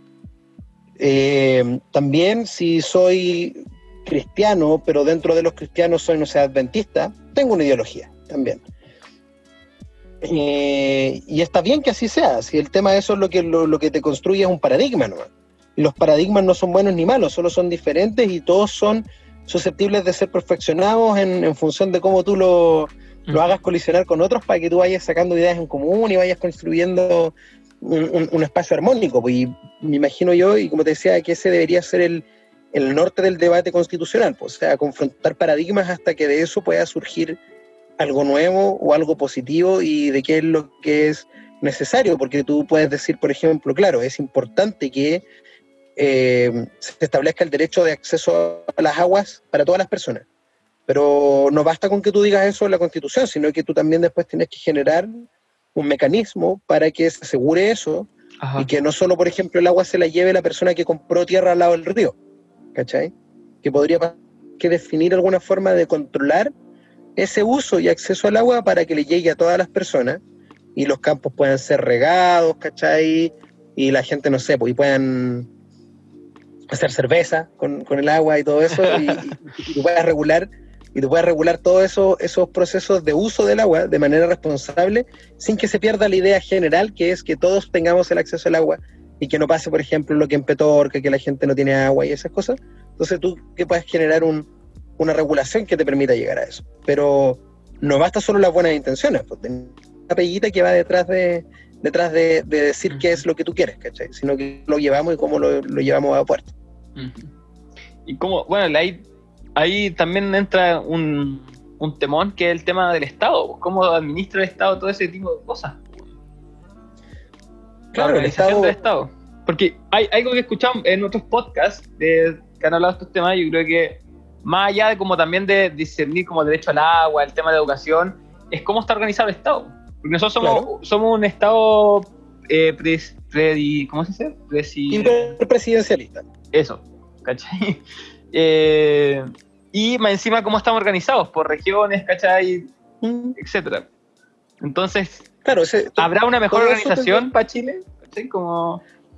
Definitivamente se puede. O sea, tú cuando, cuando estemos debatiendo este proceso se van a debatir varias cosas. Por ejemplo, nosotros hoy día tenemos una división del territorio que, como dices tú, está dada en, en regiones, que esas regiones tú las puedes tener, las puedes eliminar, puedes modificar, pero más que el hecho de que existan o no existan regiones, el proceso, por ejemplo, de descentralización que se tiene que dar, está dado por otra cosa, porque es como tú le das poder a las, a las regiones para que puedan tomar sus propias decisiones respecto a su propia administración. Y ni siquiera te estoy hablando de un Estado federal, que es una cuestión en la que hay como más gobierno local y todo el cuento, sino que el hecho de que, por ejemplo, si en la Unión falta un puente, la decisión de cómo se va a construir el puente, dónde va a estar el puente, sea una decisión que sea tomada acá, en la Unión, o en la región, por último, ¿cachai? Que sea tomada en la región de los ríos, pero que no sea una decisión que se tenga que tomar en Santiago, ¿cachai? O de que las obras públicas que, y, que eso es lo que pasa, probablemente en Santiago la gente no, lo nota porque eh, está concentrada una gran poder, una gran cantidad de decisiones públicas están concentradas allá, de hecho la mayoría. Pero acá nos encontramos con el, con el tema opuesto, pues, o sea que nosotros si quieres pintar una calle o si quieres poner un semáforo, tienes que pedir la autorización a Santiago y, y, dependemos de eso, dependemos de las decisiones que se toman en, en, en este poder hiperconcentrado que está allá y eso lo puedes extrapolar a todas las cosas. Pues. O sea, en vez de tener, por ejemplo, senadores y diputados, podríamos tener solo diputados eh, y que tomen las decisiones en, una, en un Congreso unicameral. Lo que no se puede transar es que nosotros tenemos que tener separados los tres poderes del Estado. Puede ser como un mínimo, un piso mínimo en el que el Poder Judicial, el Poder Legislativo y el Poder Ejecutivo estén separados. Eso se tiene que dar sí o sí. O sea, eso es como un, un mínimo. Después de ahí para adelante, cómo se organizan esas cosas, por ejemplo, qué pasa con las policías después de todo el cuestionamiento que pasó con el tema de carabineros. ¿Cómo tú organizas las policías? ¿Cachai? Eso es todo, eso es todo un, un, proceso de, decisión de cómo se organizan las policías, qué va a pasar con el ejército, cómo vamos a financiar el ejército, quiénes pueden tomar esa quienes pueden tomar esa, esas decisiones son, son bueno, los van a ser los delegados las personas que nosotros decidamos que nos van a representar son los que van a tener que tomar las decisiones sobre, este, sobre estas instituciones. Y, ahí se viene otro debate, porque algunos hablan de que algunos quieren un Estado más grande, otros quieren un Estado más pequeño, pero yo creo que la discusión pasa por más que por el tamaño del Estado, pasar de cómo garantizamos un Estado que sea efectivo en el propósito que nosotros le demos porque nosotros podríamos constituir un Estado muy pequeño que sea un, no sé, un presidente y que actúe como rey, digamos, y él diga lo que hay que hacer y se hace y chao. Eh, pero probablemente eso no va a garantizar que nosotros podamos lograr los objetivos de la Constitución, que, van a ser todas estas cosas como salud, educación, todo lo que estamos hablando. Eh, pero también un Estado muy grande podría generar el efecto también de que tengas una burocracia demasiado infinita que te impida tomar las decisiones. Bueno, y un, y un, gasto gigante. Claro, y que la decisión entre el primer mono y el último que tiene que decidir cuándo se hace el puente pasen tres años, solo entre que sale de una oficina y llega a la última oficina y recién se dice ya vamos a hacer el puente. Entonces tienes que buscar un punto intermedio en el que el tamaño no, no sea lo que se discuta, sino que lo que se discute cómo vas a hacer el entramado de, autoridades, de oficinas, de departamentos públicos para que las decisiones sean efectivas y que no sean tan pequeños como para que el Estado sea irrelevante eh, o tan grande como para que el Estado caiga por su propio peso. Entonces tienes que buscar los justos medios ahí en, ese, en esas decisiones. ¿Y la, y la corrupción? Es que ese es el tema, ese es el tema de América Latina. Ese, ese, es un temazo. Yo creo que ese mm. es el tema más importante. Yo creo que el enojo, en parte de mi enojo, en gran parte de la corrupción, ¿cachai? Sí, pero la corrupción, justo aquí me voy a pegar, me voy a, me voy a disparar en los pies, pero yo creo que aquí hay una panacea para solucionar la corrupción. ¿Ya? Eh, y la panacea es la participación ciudadana. Ajá en la medida de que todos los ciudadanos seamos fiscalizadores de las decisiones públicas y nos hagamos responsables de las autoridades que elegimos, la corrupción no desaparece, pero disminuye sustancialmente. ¿Por qué? Porque el costo de... A ver, el siguiente ejemplo, si nadie está preocupado de lo que hace el diputado, de lo que hace el senador, de lo que hace cualquier político, y nadie se preocupa y solo vas a votar cada cuatro años, digamos, la, el estímulo que va a tener eh, o el incentivo que va a tener este, este político, digamos, de volverse corrupto es mucho más alto porque dice, bueno, en realidad si yo me robo todo, a nadie le va a importar nada. Y yo con esa plata voy a repartirle un par de personas, digamos, en la próxima elección, caja de alimentos, le arreglo un techo, hago lo que sea, y yo con eso garantizo que en la próxima elección me elijan. Y como más encima, de 10 personas que pueden votar, votan 3, para mí es más fácil porque yo me robo la plata y eso lo reparto con esas tres personas y me garantizo de que me reelijan porque los otros siete no participan. ¿Cachai? En cambio, si la gente participa y la persona sabe, este político malulo sabe que los ojos están puestos sobre él, su incentivo para delinquir es mucho menor porque sabe que va a poder ser elegido una pura vez si es que él decide eh, cometer un acto de corrupción. Si se roba algo, nunca más lo van a elegir. La gente lo va a castigar. Y tampoco va a poder comprar, digamos, su, elección, porque si vota, por ejemplo, en vez de votar esos tres de 10, votan 9 de 10, la posibilidad de que para él sea negocio o sea rentable repartir las lucas de sus crímenes, digamos, crímenes políticos, eh, no le va a alcanzar. No te podís comprar a todos los ciudadanos, ¿cachai? No, no lo podía hacer. Entonces, la medida que todos los ciudadanos tomen su rol, sean fiscalizadores, estén preguntando, estén pendientes de las decisiones públicas, conversen con sus familias, la, posibilidad de la corrupción disminuye. O sea, entre mayor, a mayor participación ciudadana, debería haber menos corrupción, precisamente por eso. Porque los incentivos para ser corrupto disminuyen, deja de ser negocio.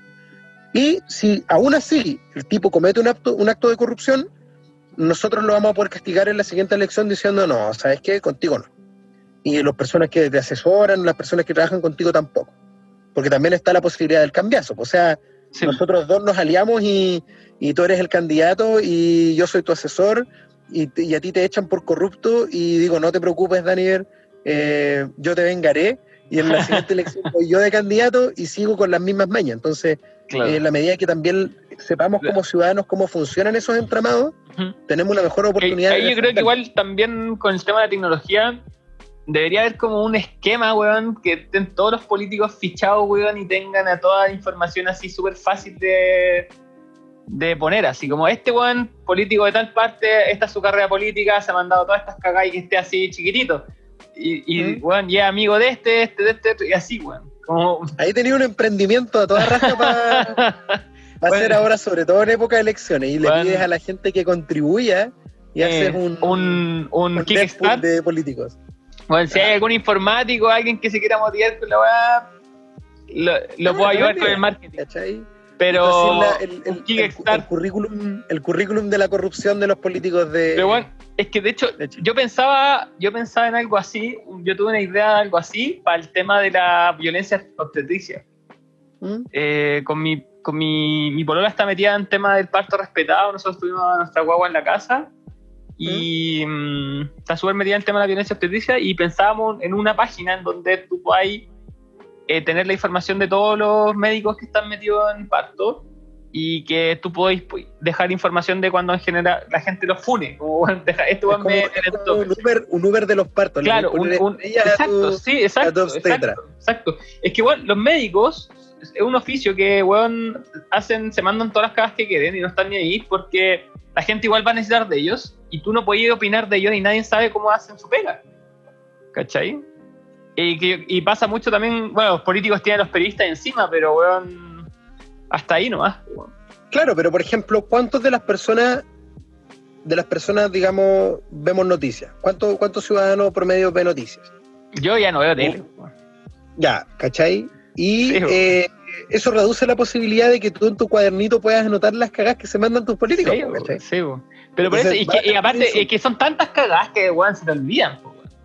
claro, pero ese, es el brillo de que esto sea colectivo. O sea, si tienes una participación ciudadana permanente, tú te tenés que atender, digamos, de los políticos de tu zona nomás. O sea, de tu alcalde, de tus concejales, de tus diputados, que son como, no sé, 15 personas, ¿cachai? No es tanto lo que tenéis que fiscalizar.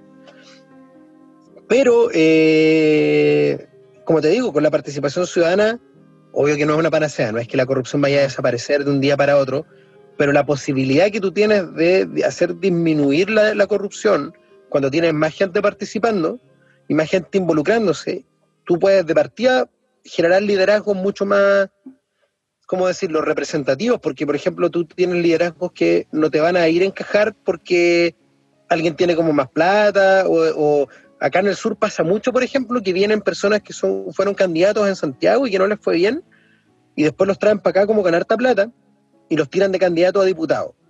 Y los eligen, no sé cómo. O sea, por ejemplo, aquí han salido senadores porque traen un circo, ¿cachai? Para que te hagáis una idea del, desmadre. Ajá. La gente los vota porque se pegan un, traen un circo, invitan a la gente gratis, ¿cachai? Y em, bueno, después de eso, la, los tipos no los vuelves a ver más, po. Porque ellos no son de acá, entonces no son representativos de la gente y tú no vuelves a ver hasta cuatro años más, donde ni siquiera vuelven acá, sino que, no sé, pues se tiraron por la región de los ríos, ellos ya lo eligieron y en cuatro años más se van a elegir, no sé, por Rancagua, ¿cachai? Y ahí tú vas generando un, espacio en el que se le falta respeto todo el tiempo a la representación popular, pues. Esas personas claramente no te representan porque no conocen ni siquiera tu territorio. Entonces, ahí, por ejemplo, en la, la, mm, Constitución debería haber una cláusula de, que los representantes tienen que ser habitantes de la zona. Es que tienen que ser, pero por ejemplo, hoy día el requisito son seis meses, ¿cachai? Entonces los locos se vienen a vivir seis meses antes de la ah. elección para acá. ¿Cachai? Entonces, es que siempre puedes burlar la ley, porque ¿qué pasa si yo, por ejemplo, eh, no sé, pues por cuestiones de trabajo me voy a ir a vivir, me voy a vivir a La Serena. Claro. ¿Cachai? Y, y me interesa participar y hago un, una, no sé, una buena gestión en mi junta de vecinos y la gente me dice, oye Camilo, ¿por qué no te tiráis de concejal? Y yo digo, chuta, la verdad es que sí, y a pesar de que yo llevo poco tiempo viviendo acá, pero la gente como que ha confiado en mí, toda la cuestión yo me tiro. ¿Es lícito que pase eso? Yo creo que sí, ¿cachai? Porque es representativo de su comunidad, más allá de que el tipo sea de ahí o no sea de ahí. Claro. Pero la idea es que a lo, que voy es que la gente se haga responsable de eso, ¿cachai? Porque no es lo mismo votar por este, este, este, este líder, digamos, social o alguien que está trabajando con la comunidad, que votar por un mono que no conoce a nadie y que te lo van a instalar allá y que tú lo eliges porque te regaló entras para el circo. Sí, O sea, es como la responsabilidad cívica con tu voto. Sí, bueno, una tía que es abogada que bien Bulnes contaba de un político allá también que parece que llevó a la Kenita Larraín y lo eligieron por eso. ¿eh? La llevó a Kenita Larraín así como en la plaza a saludar a la gente y listo. Sí, pues, o sea, es la mano. en, la, mano traer un actor o algo así, pues, ¿cachai? Entonces yo oh. cuando me, cuando me tire de diputado, te voy a traer acá a la Unión y vamos a pasear por la plaza. Y como en ese momento tu podcast ya va a ser así como el más... Mundialmente conocido. Claro, entonces vamos a... Eh, vamos a salir y vamos a hacer famosos. Vamos a repartir Pikachu.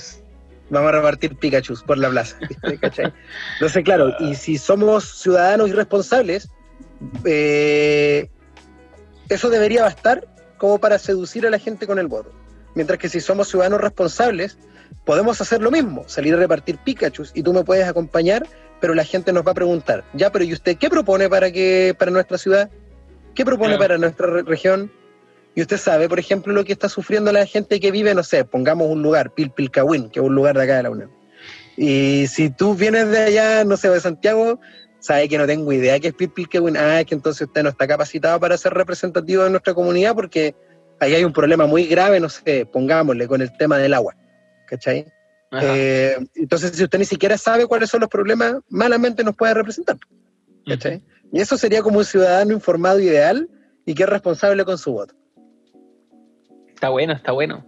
Yo me estoy pensando, Caleta, en la enlazar esta página con todo el árbol genealógico político, que estén todos identificados.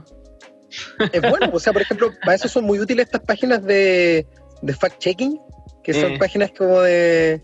que como que se, se cercioran de noticias. Pues. Entonces, si yo digo que Dani se me, robó un chicle, eh, ellos hacen como una investigación periodística y después publican una ficha que dice así como, Dani se robó el chicle, falso.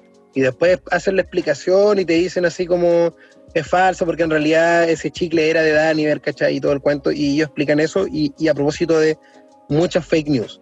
¿Cuál es el problema? Que la gente comparte las fake news y nunca después va a esos chequeos. Entonces, si la influencia del- de, las noticias falsas es 70, la de la aclaración es 30, ¿cachai? Entonces, pero sigue siendo un gran aporte. Por eso es súper importante eh, hacernos, hacernos responsables de la información. Involucrarse, involucrarse, sí.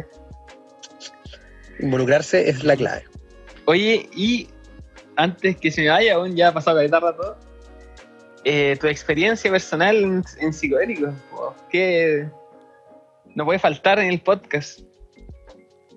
Bueno, yo tuve una ¿Cómo fue la primera vez? La primera vez? ¿O fue una nomás? ¿Cómo fue? Fue una nomás, Ya. una vez. Una, una vez con LSD. Ajá.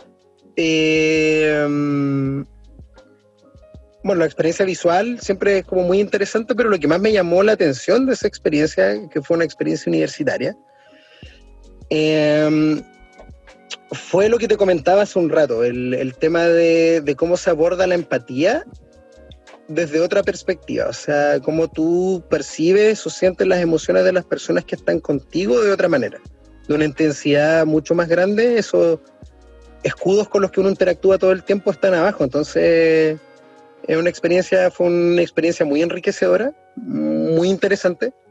Eh, pero como te digo, creo que, por ejemplo, si no hubiera sido en un espacio seguro, una cuestión así como bien ahí, como en un nidito, eh, no hubiera tenido a lo mejor el mismo valor revelador que, que tuvo en ese momento.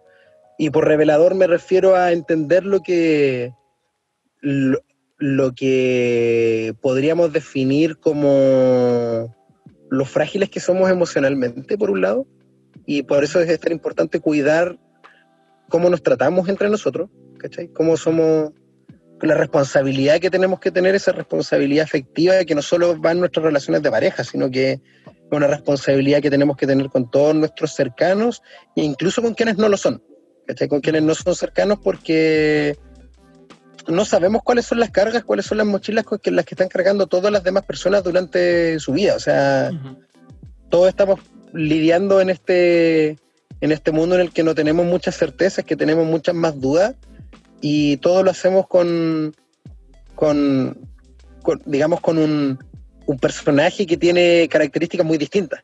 Y ese personaje eh, puede tener una enfermedad, puede estar pasando por una pena de amor, una situación económica grave. Entonces, eso es lo que me llamó más la atención del, del tema de lo, de lo sensible que te vuelves a, eso, a, esos, a esas pequeñas cosas, que, bueno, no son tan pequeñas tampoco, sino que son gravitantes en cómo interactuamos los unos a los otros, con los otros, ¿cachai? Y, y creo que por eso fue una, una cuestión muy positiva. Creo que por eso fue un- una experiencia agradable.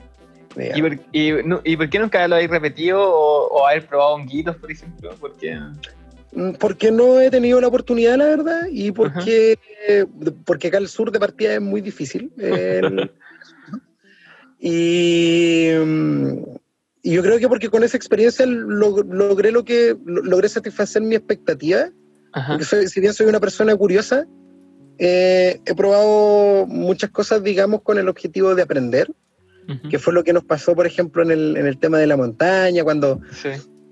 cuando decidimos aprender como otros lenguajes que son más místicos. Me pasó cuando aprendí a leer el tarot, por ejemplo, que también Ujú. fue un, un- un proceso súper interesante que eh, eh, nos permitió, o por lo menos en, mi caso, me permitió también explorarme un poco más a mí mismo, cómo, cómo funciona mi mente. Y también con eso eh, ser, eh, no sé si un poco más indulgente, sino que también ser un poco más respetuoso conmigo mismo, cuidarme más, ¿cachai? Pero creo que no fue mi camino nomás, ¿cachai? No, no, no seguí experimentando con eso porque, porque fue, como te digo, cumplió mi expectativa en, en ese momento. Eh, sati- eh, vi satisfecha mi curiosidad. Y, pero sí respeto mucho a las personas que lo hacen con, de, mane- de, manera, de manera responsable, como te digo, y todo el cuento, porque, porque es una experiencia intensa. O sea, eso no, no, nadie lo Sí. podría negar. Es intenso. es intenso. Sí. Pero está bueno, está bueno. Qué bacán. Y, y como abogado, ¿tú crees que esa experiencia te, te marcó igual? como para mi profesión, tal vez no directamente en lo que significa el, tema mm, jurídico, porque esa cuestión podría considerarse algo como bienario, pero sí eh, te permite, te permite, siempre esas reflexiones te, ayudan a entender mejor eh, cómo tú puedes ejecutar tu trabajo. O sea, cuando tú eres abogado también eres un poco, un poco psicólogo de repente, ¿cachai? Eres un poco, un poco amigo de tus clientes, tal vez no en un sentido porque otros colegas que pueden escuchar dicen, no, nunca te tienes que ser amigo de tus clientes. Yo lo que me refiero es en el, en el sentido de, de, la cordialidad y, el, y, el, y, la cercanía que tú tienes que tener con ellos para lidiar con temas que de repente son difíciles, porque hay cosas que son, bueno, el mundo del derecho es muy amplio, pero de repente te toca desde cuestiones que son muy áreas, como revisar un contrato de arriendo, que puede no ser gravitante, pero en otras veces te encuentras con situaciones de violencia intrafamiliar, de personas que son víctimas de delitos muy graves, personas que son, por ejemplo, imputadas de delitos que no han cometido. Y esa cuestión igual es súper grave. Entonces, cómo tú lidias con eso, cómo tú tratas de comprender a la persona con la que tú trabajas y entiendes que es una persona que no es un número, que no es una persona que solo te paga porque tú hagas un servicio, sino que si esa persona está confiando en ti es porque tiene una expectativa, tiene una esperanza, tiene un, una angustia, ¿cachai? Y que no es solo un problema jurídico, que afecta a otras cosas de su vida, que afecta su autoestima, por ejemplo, cuando hay situaciones de violencia, que afecta sus proyectos de vida, cuando son, por ejemplo, estafados económicamente y se les viene el mundo abajo. Eh, entonces, claro que te sirve el tener una perspectiva integral en lo que es cómo, cómo se percibe el mundo, de cómo interactuamos, cómo somos más empáticos eh, a la hora de lidiar en, yo creo que en cualquier trabajo, porque el mundo del derecho no es la excepción. Pues, o sea, siempre que tú trabajas con personas, la forma en la que tú tratas de comprender al otro eh, de manera seria, de manera directa, para tratar de satisfacer su necesidad no solo profesional, sino que sus necesidades como personas te dan un, un tal vez un plus en cómo tú puedes abordar sus problemas. ¿cachai? Sí, yo creo que, como tú decías, afectan todas las profesiones, desde los profesores, enfermeros, médicos, tener esa capacidad de empatizar con el otro, de no verlo como un número. Mm. Y creo que eso es algo que nos falta mucho como sociedad, o sea, que nos falta como como sociedad. Yo el otro día leía a una persona que que, que, respeto mucho, pero que, hablaba acerca de la. como una suerte como de, como de atentado contra lo que para mí por lo menos significa el, valor de las personas, que él decía que para él no todas las personas eran respetables solo por el hecho de tener un root, decía. ¿Cachai? Que mi juicio es como decir, eh, las personas no todas tienen la misma dignidad, no todas son respetables por el hecho de ser personas, sino que como que tendrían que demostrar algo más. ¿Cachai? Y yo pensaba, bueno, yo vivo mi vida con el ejercicio inverso, ¿cachai? Yo creo que yo por definición respeto a todas las personas y creo que todas las personas son dignas por el hecho de ser personas, por el hecho de tener un root, ocupando el mismo ejemplo, hasta que las personas hacen algo que hace que mi respeto se pierda.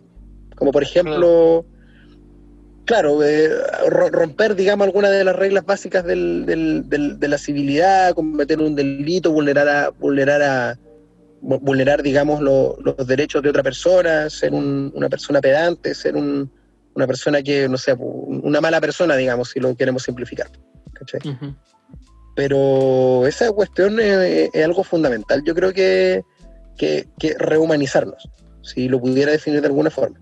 Rehumanizarnos eh, para que dejemos de vernos como perfiles de Facebook y nos veamos más como, como las personas que están conversando cara a cara en, en función de una necesidad o de una decisión común.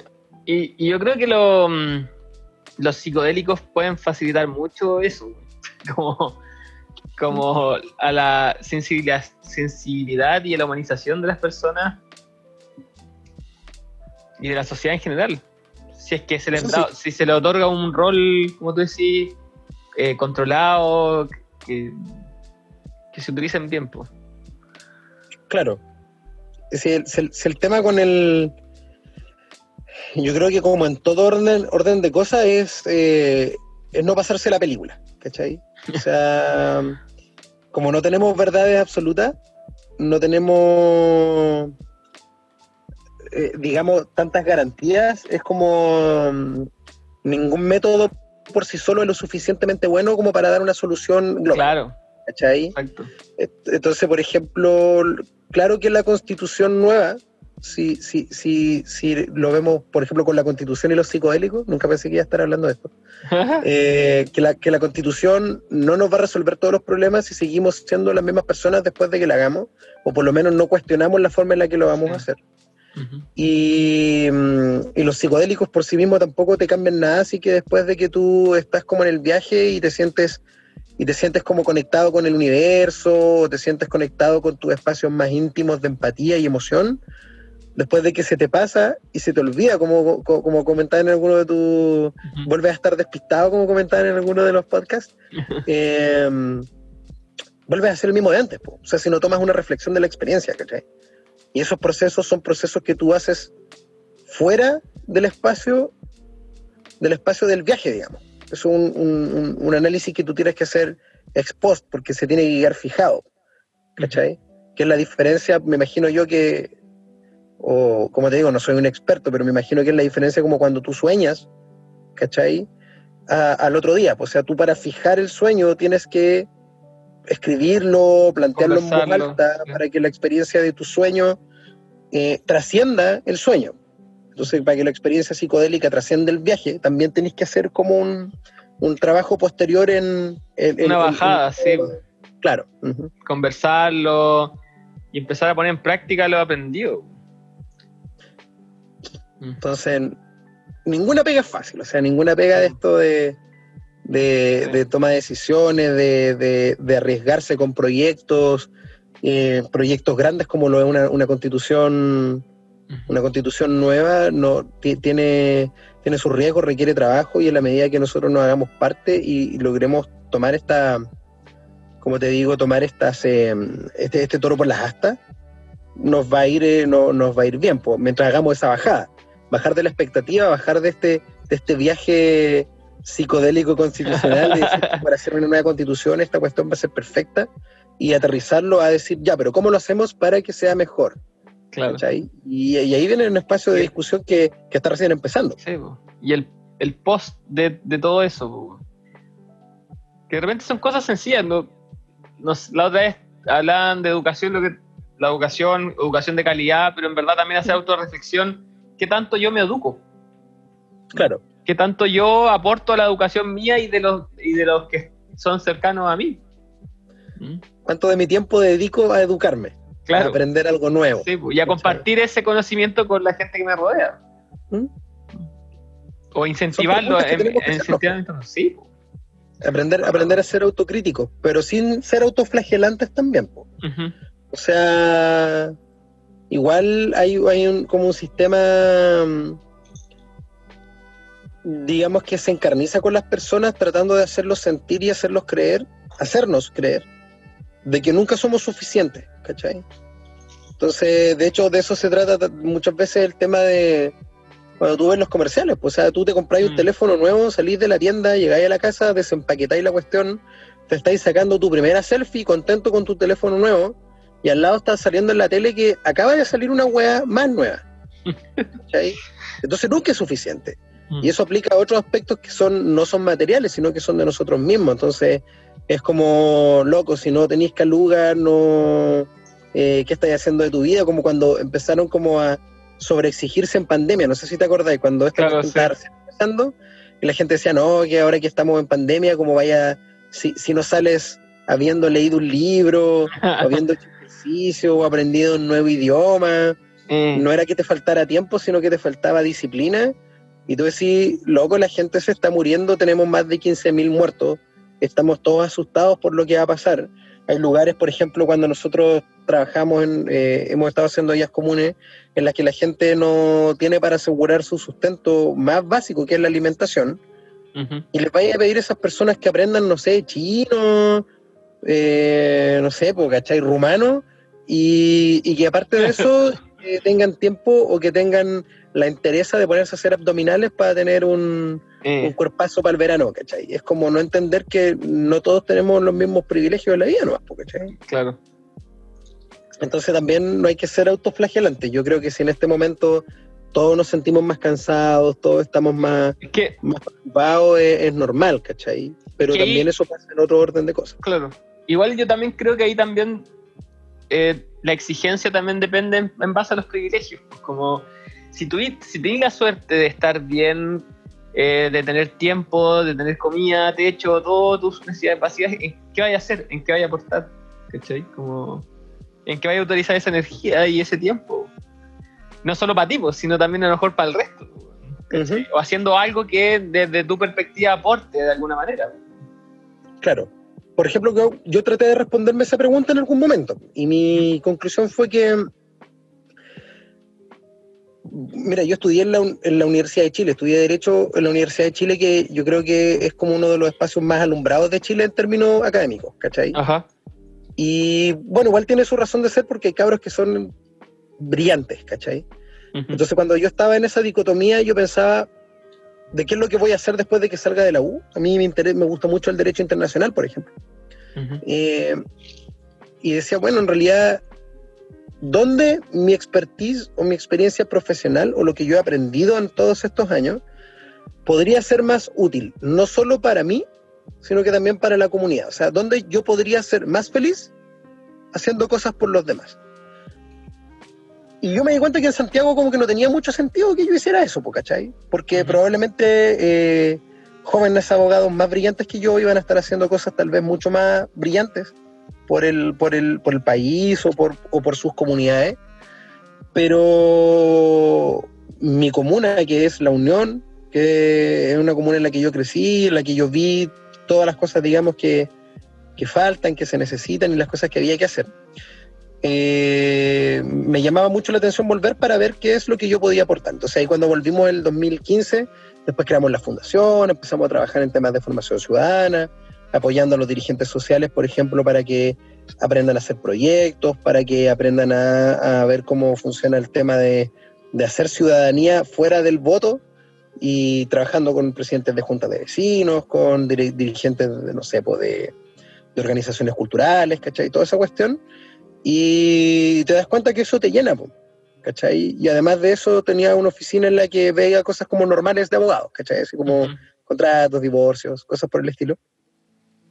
Eh, pero cada vez como que mi tiempo, lo, lo, que yo hacía como en mi tiempo libre, se empezó a volver como cada vez lo que yo hacía con el, como la mayoría del tiempo, como que se empezó a invertir esa rueda. Entonces empecé a ejercer el derecho y ahora yo creo que estoy como en un espacio de 50-50, entre que ejerzo el, el, derecho y hago otras cosas que son como más bien públicas, que van, como te digo, desde las ollas comunes hasta, hasta trabajar en temas de formación ciudadana, interculturalidad. Y, y, yo creo que si tú te haces esa pregunta y encuentras ese, ese pequeño lugar en el mundo, ya tienes un gran triunfo. O sea, ya, eres exitoso, ¿cachai? déjame decirte, déjame decirte, por favor, que cuando yo caché toda esa jugada que hiciste de volver a Unión y hacer esa pega, lo encontré la raja, Dije, weón, respect Camilo ahí, weón, no esa pega, weón. Porque yo sentía eso, o sea, sentía que, que, mi definición de éxito pasaba por eso. O sea, tuve años muy duros, ¿cachai? Yo lo pasé muy mal en, en mi proceso de titulación porque a mí me plagiaron mi tesis, ¿cachai? Entonces esa weá fue una weá espantosa. Murió mi profe de tesis, ¿cachai? y weón, ¿cómo te plagiaron la tesis, weón? Puta, fue un. No, es una historia muy, muy complicada, pero se reduce a que eh, yo tenía como unos capítulos de, la tesis. Primero murió mi profe de tesis, en 2015, Mario Ramírez Necochea, que en paz descanse. falleció en, el 2015 y bueno, y después ya eh, yo dejé, falleció como en, septiembre de ese año y ya es en esa época, a esa altura del año como que ya nadie te pesca, entonces no, me, costó mucho encontrar otro profe para continuar con la misma tesis, de la que yo ya llevaba, pues, de tus dos capítulos de tres. Ya. Y vuelvo después, em, en marzo, a buscar así como, en marzo de 2016, a buscar cómo hacer la tesis, o sea, otro profe para continuar la tesis. Y yo hablo con un profe y me dice, oye, pero mira, aquí podría guiarte con esta tesis que presentaron estas niñas, me dicen, eh, que son eh, que es muy parecido al tema que tú quieres hacer. Y yo voy viendo la cuestión y se me deforma la cara, porque lo que habían escrito las locas era mi tesis, ¿cachai? Oh. Entonces el problema es que yo esa weá no la tenía inscrita, entonces no tenía cómo acreditar que esa tesis era mía. Oh, Entonces, eh, al Pero final cómo- fue pero como- cómo te yo creo que me venció pero ¿cómo dejaste No, los no, seguramente cuando, cuando falleció el profesor, algunas notas quedaron ahí y, y seguramente Oh. quedó esa información volando y alguien la tomó y, y, y la utilizó, ¿cachai? Oh, Entonces mm, fue muy cuenca porque mi trabajo de hartos meses había, se había ido al carajo, ¿cachai? Brigio. Como ya no quise levantar polvo por eso, como te digo, me ganó más la depresión que otra cosa. Eh, fueron días muy oscuros, po, entonces es muy difícil po, sentirse pleno o sentir que estás haciendo algo como útil por tu vida o por la del resto si no eres capaz ni siquiera de, de terminar ese proceso. Yo fui muy duro conmigo mismo en ese, en ese momento, Ujú. por me castigué, por ejemplo, por no haber inscrito esa tesis, ¿cachai? Lo pasé muy mal. Pero después llegó un momento en el que yo decido volver acá a la Unión porque mi abuela enfermó, la vine, la vine a cuidar, se supone, por unos meses, ¿cachai? Y al final me terminé quedando porque encontraba que acá podía hacer muchas cosas, ¿cachai? Y empecé a trabajar eh, con, con las comunidades de pueblos originarios de acá de la zona, empecé a hacer varias cosas muy interesantes y empecé a sentir ese, mm, esa plenitud, ¿cachai? Y hoy día, por ejemplo, podría decir que estoy viviendo uno de los, si no el más, ¿cachai? Uno de los momentos más felices de mi vida, ¿cachai? Siento como, como eh, mucho tiempo que, que, que no sentía tanta plenitud y esa cuestión es un, es un incentivo para levantarte en la mañana, ¿cachai? Y hacer las cosas que, que quieres hacer, ¿cachai? Y, y tener muchas ideas nuevas para seguir desarrollando cosas y, y eso es impagable, como dices tú, es así. Sí, qué bacán. Que me alegra, me alegra escuchar eso, weón. Qué loco la vida, cómo va avanzando y cómo van pasando las cosas. Sí, pues, y, y toma forma de maneras misteriosas, porque como te decía yo, como mi especialidad, por lo menos lo que yo estaba más, más enganchado era con el tema del derecho internacional. Eh, todos asumían que yo no iba a volver a la Unión y que no iba, que me iba a quedar en Santiago, iba a trabajar en algo de, o me iba a ir fuera, ¿cachai? Y cosas así. Y decido volver, pero no como, no como una derrota, ¿cachai? Sino como una decisión. Y, y eso es lo bacán, ¿cachai? Como te digo, ese, ese es como mi, como mi lujo. Mi lujo es como poder, poder sentir que, que puedo hacer algo como por los demás en las cosas que hacemos todo el tiempo. Eh, vivo tranquilo, no me falta nada, ¿cachai? Ujú. Tengo gatos, un perrito, ¿cachai? Una familia bonita. Eh, um, y, y, y como te digo, no, no, no, no podría pedir más, ¿cachai? No podría pedir más que, más que eso. Y, y eso es un, un triunfo que yo creo que deberíamos también eh, revisarlo todos, pues hacer esa revisión de, de- de cómo encontrar caminos que nos lleven a, a la plenitud, pero una plenitud que no esté dada por los matices o los o las expectativas de la sociedad, sino que sea algo que podamos construir nosotros mismos en función de también las oportunidades que se nos presentan, ¿cachai? Si nosotros, el, por ejemplo, si yo me obsesionara con la idea de ser astronauta, o imagínate hoy día, cuando tengo 31 años, ¿cachai? Eh, me obsesionara con la idea de ser futbolista profesional. No hay ninguna posibilidad, pero yo podría sufrir todos los días con la idea de jugar en las grandes ligas, no sé, irme al Barcelona, ¿cachai? Y, ser un, un- un jugador. Entonces tú te ponías a pensar, bueno, en realidad, ¿tiene sentido que yo me maltrate, esté todo el día, no sé, pues, llevando una dieta estricta, haciendo un entrenamiento desquiciado, sabiendo que a esta edad ya es muy difícil, ¿cachai? Si no imposible, eh, lograr ese objetivo? Eh, ¿Y por qué no volcar tu interés o tu energía en otras cosas que te puedan hacer sentir bien? Yo creo que como, como sociedad hemos superado y estamos superando la idea, por ejemplo, de la media naranja, Mm. eh, que, que es decir así como que no, hay alguien, una, un alma gemela que está ahí esperando para completarte, sino que en realidad asumir que todos somos seres completos y lo que tenemos que hacer es encontrar a alguien con quien podamos ser felices juntos, ¿cachai? Compartiendo e- esa, esa complejidad eh, con, o- con otro, pero no que alguien más venga a completar A completar. eh, el desarrollo personal también está así, po, esté dado por, eh, por distintos caminos que te pueden llevar a la misma sensación de plenitud y no asumir que la única forma de ser feliz en la vida, por ejemplo, es ser millonario o ser conocido, ser un, un, un- un actor, ¿cachai? Famoso o algo por el estilo o un astronauta, sino que, que pueda pasar por hacer otras cosas también, ¿cachai? Como hacer una página de funas de políticos, que, fue una gran idea que, que se te ocurrió en el podcast. Ahí, de, de regalo los derechos, no. Si alguien la quiere ocupar, regalo los derechos. Pero. Sí, weón. No, qué bacán. Qué bacán en verdad escuchar tu, tu historia, weón. Creo que es importante plantearse esas cosas. Creo Gracias. lo mismo, o sea, creo que, que tenemos que estar en un permanente autocuestionamiento, en un permanente. mm, en una permanente revisión, de revisión de la carga, ¿cachai? Mm. Somos un camioncito que va avanzando con, con muchas cosas a cuesta y que cada vez vamos metiendo más cajas atrás. Entonces, cada cierto tiempo tenemos que ir revisando esas cajitas porque hay algunas que ya están vacías, otras están llenas de polvo y hay que ir desechando lo que no, Ujú. lo que no aporta en ese viaje y, y- y guardando bien y atesorando las cosas que sí lo hacen y, y- y ir revisando todo el tiempo ese también el destino, ¿cachai? Que de repente dice, oye, ¿sabéis qué? Aquí hay un camino que ya no conduce a ninguna parte o está bloqueado y, tal vez cambiar la dirección no, no, no, es un, no es un pecado, no es un error, al contrario, sino que habla de la madurez con la cual estamos enfrentando Mm. la vida y que es una sola. Entonces no deberíamos, no, no deberíamos de- desperdiciar tanto tiempo, digamos, en, en, en- en cuestiones como tan obsesivas de repente, ¿cachai? Ir, ir abriéndonos la posibilidad que, que nos muestra de repente cosas, cosas maravillosas. Sí. Me parece acertado. Por eso hay que votar a prueba. Por eso apruebo. Apruebo convención, ¿cómo es? Eh, Con- Convención Constitucional. convención constitucional. Sí. sí. El cambio me gusta, me gusta el cambio. Hay que arriesgarse, Sí.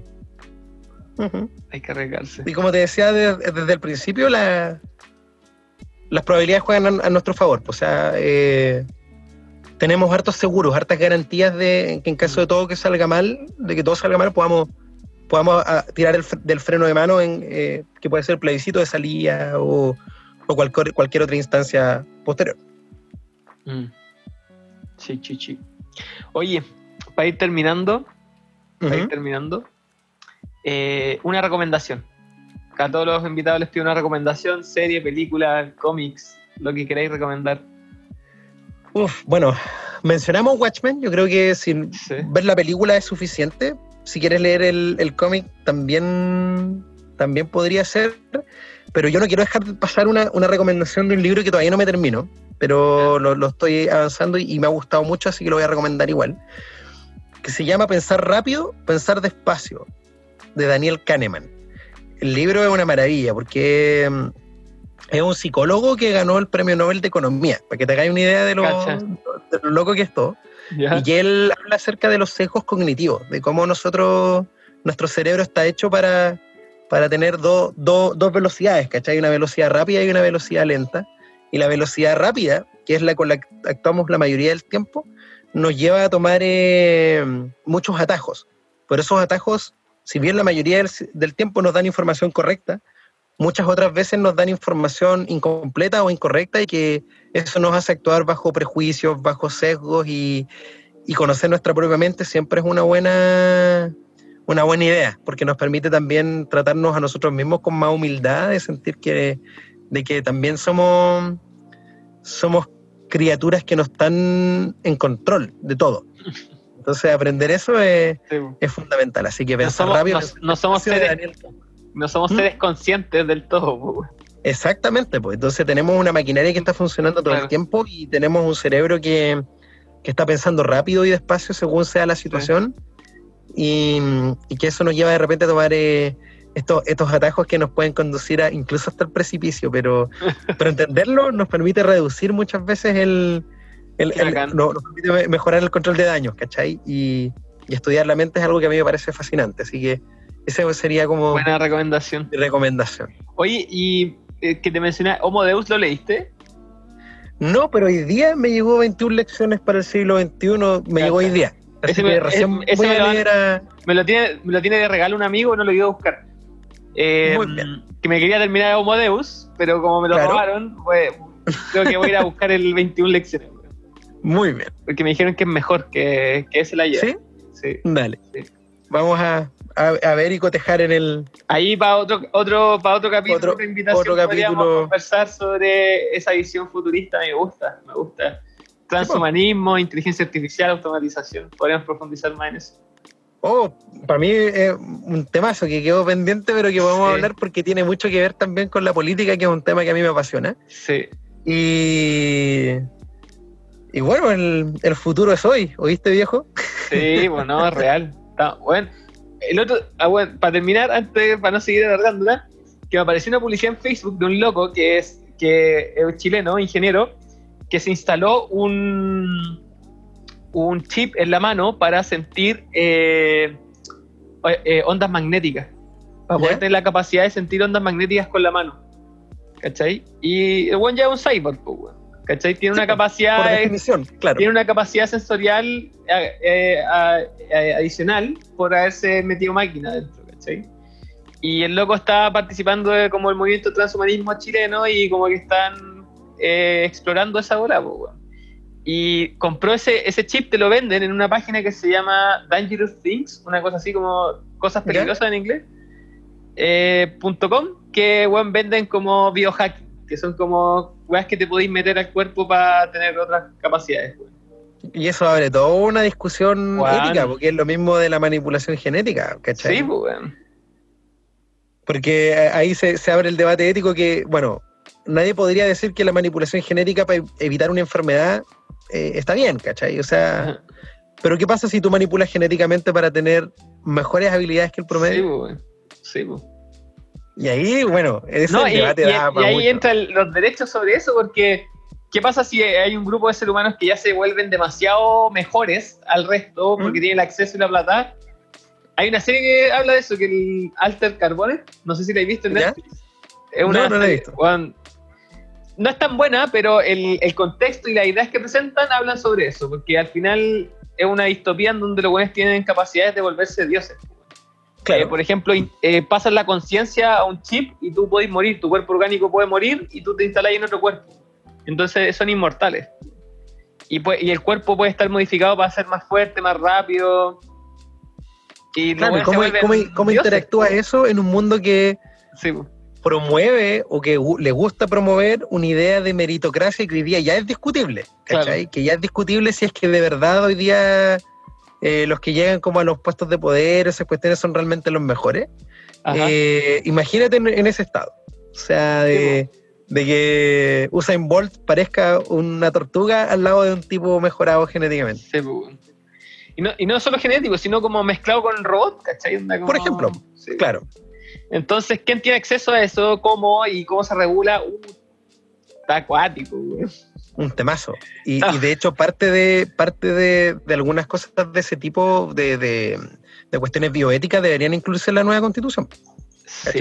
Mm. Si lo que buscáis es modernizar, Sí, eh, debería también. eh, derechos digitales. Dere- y derechos digitales, también se está hablando de derechos también. digitales.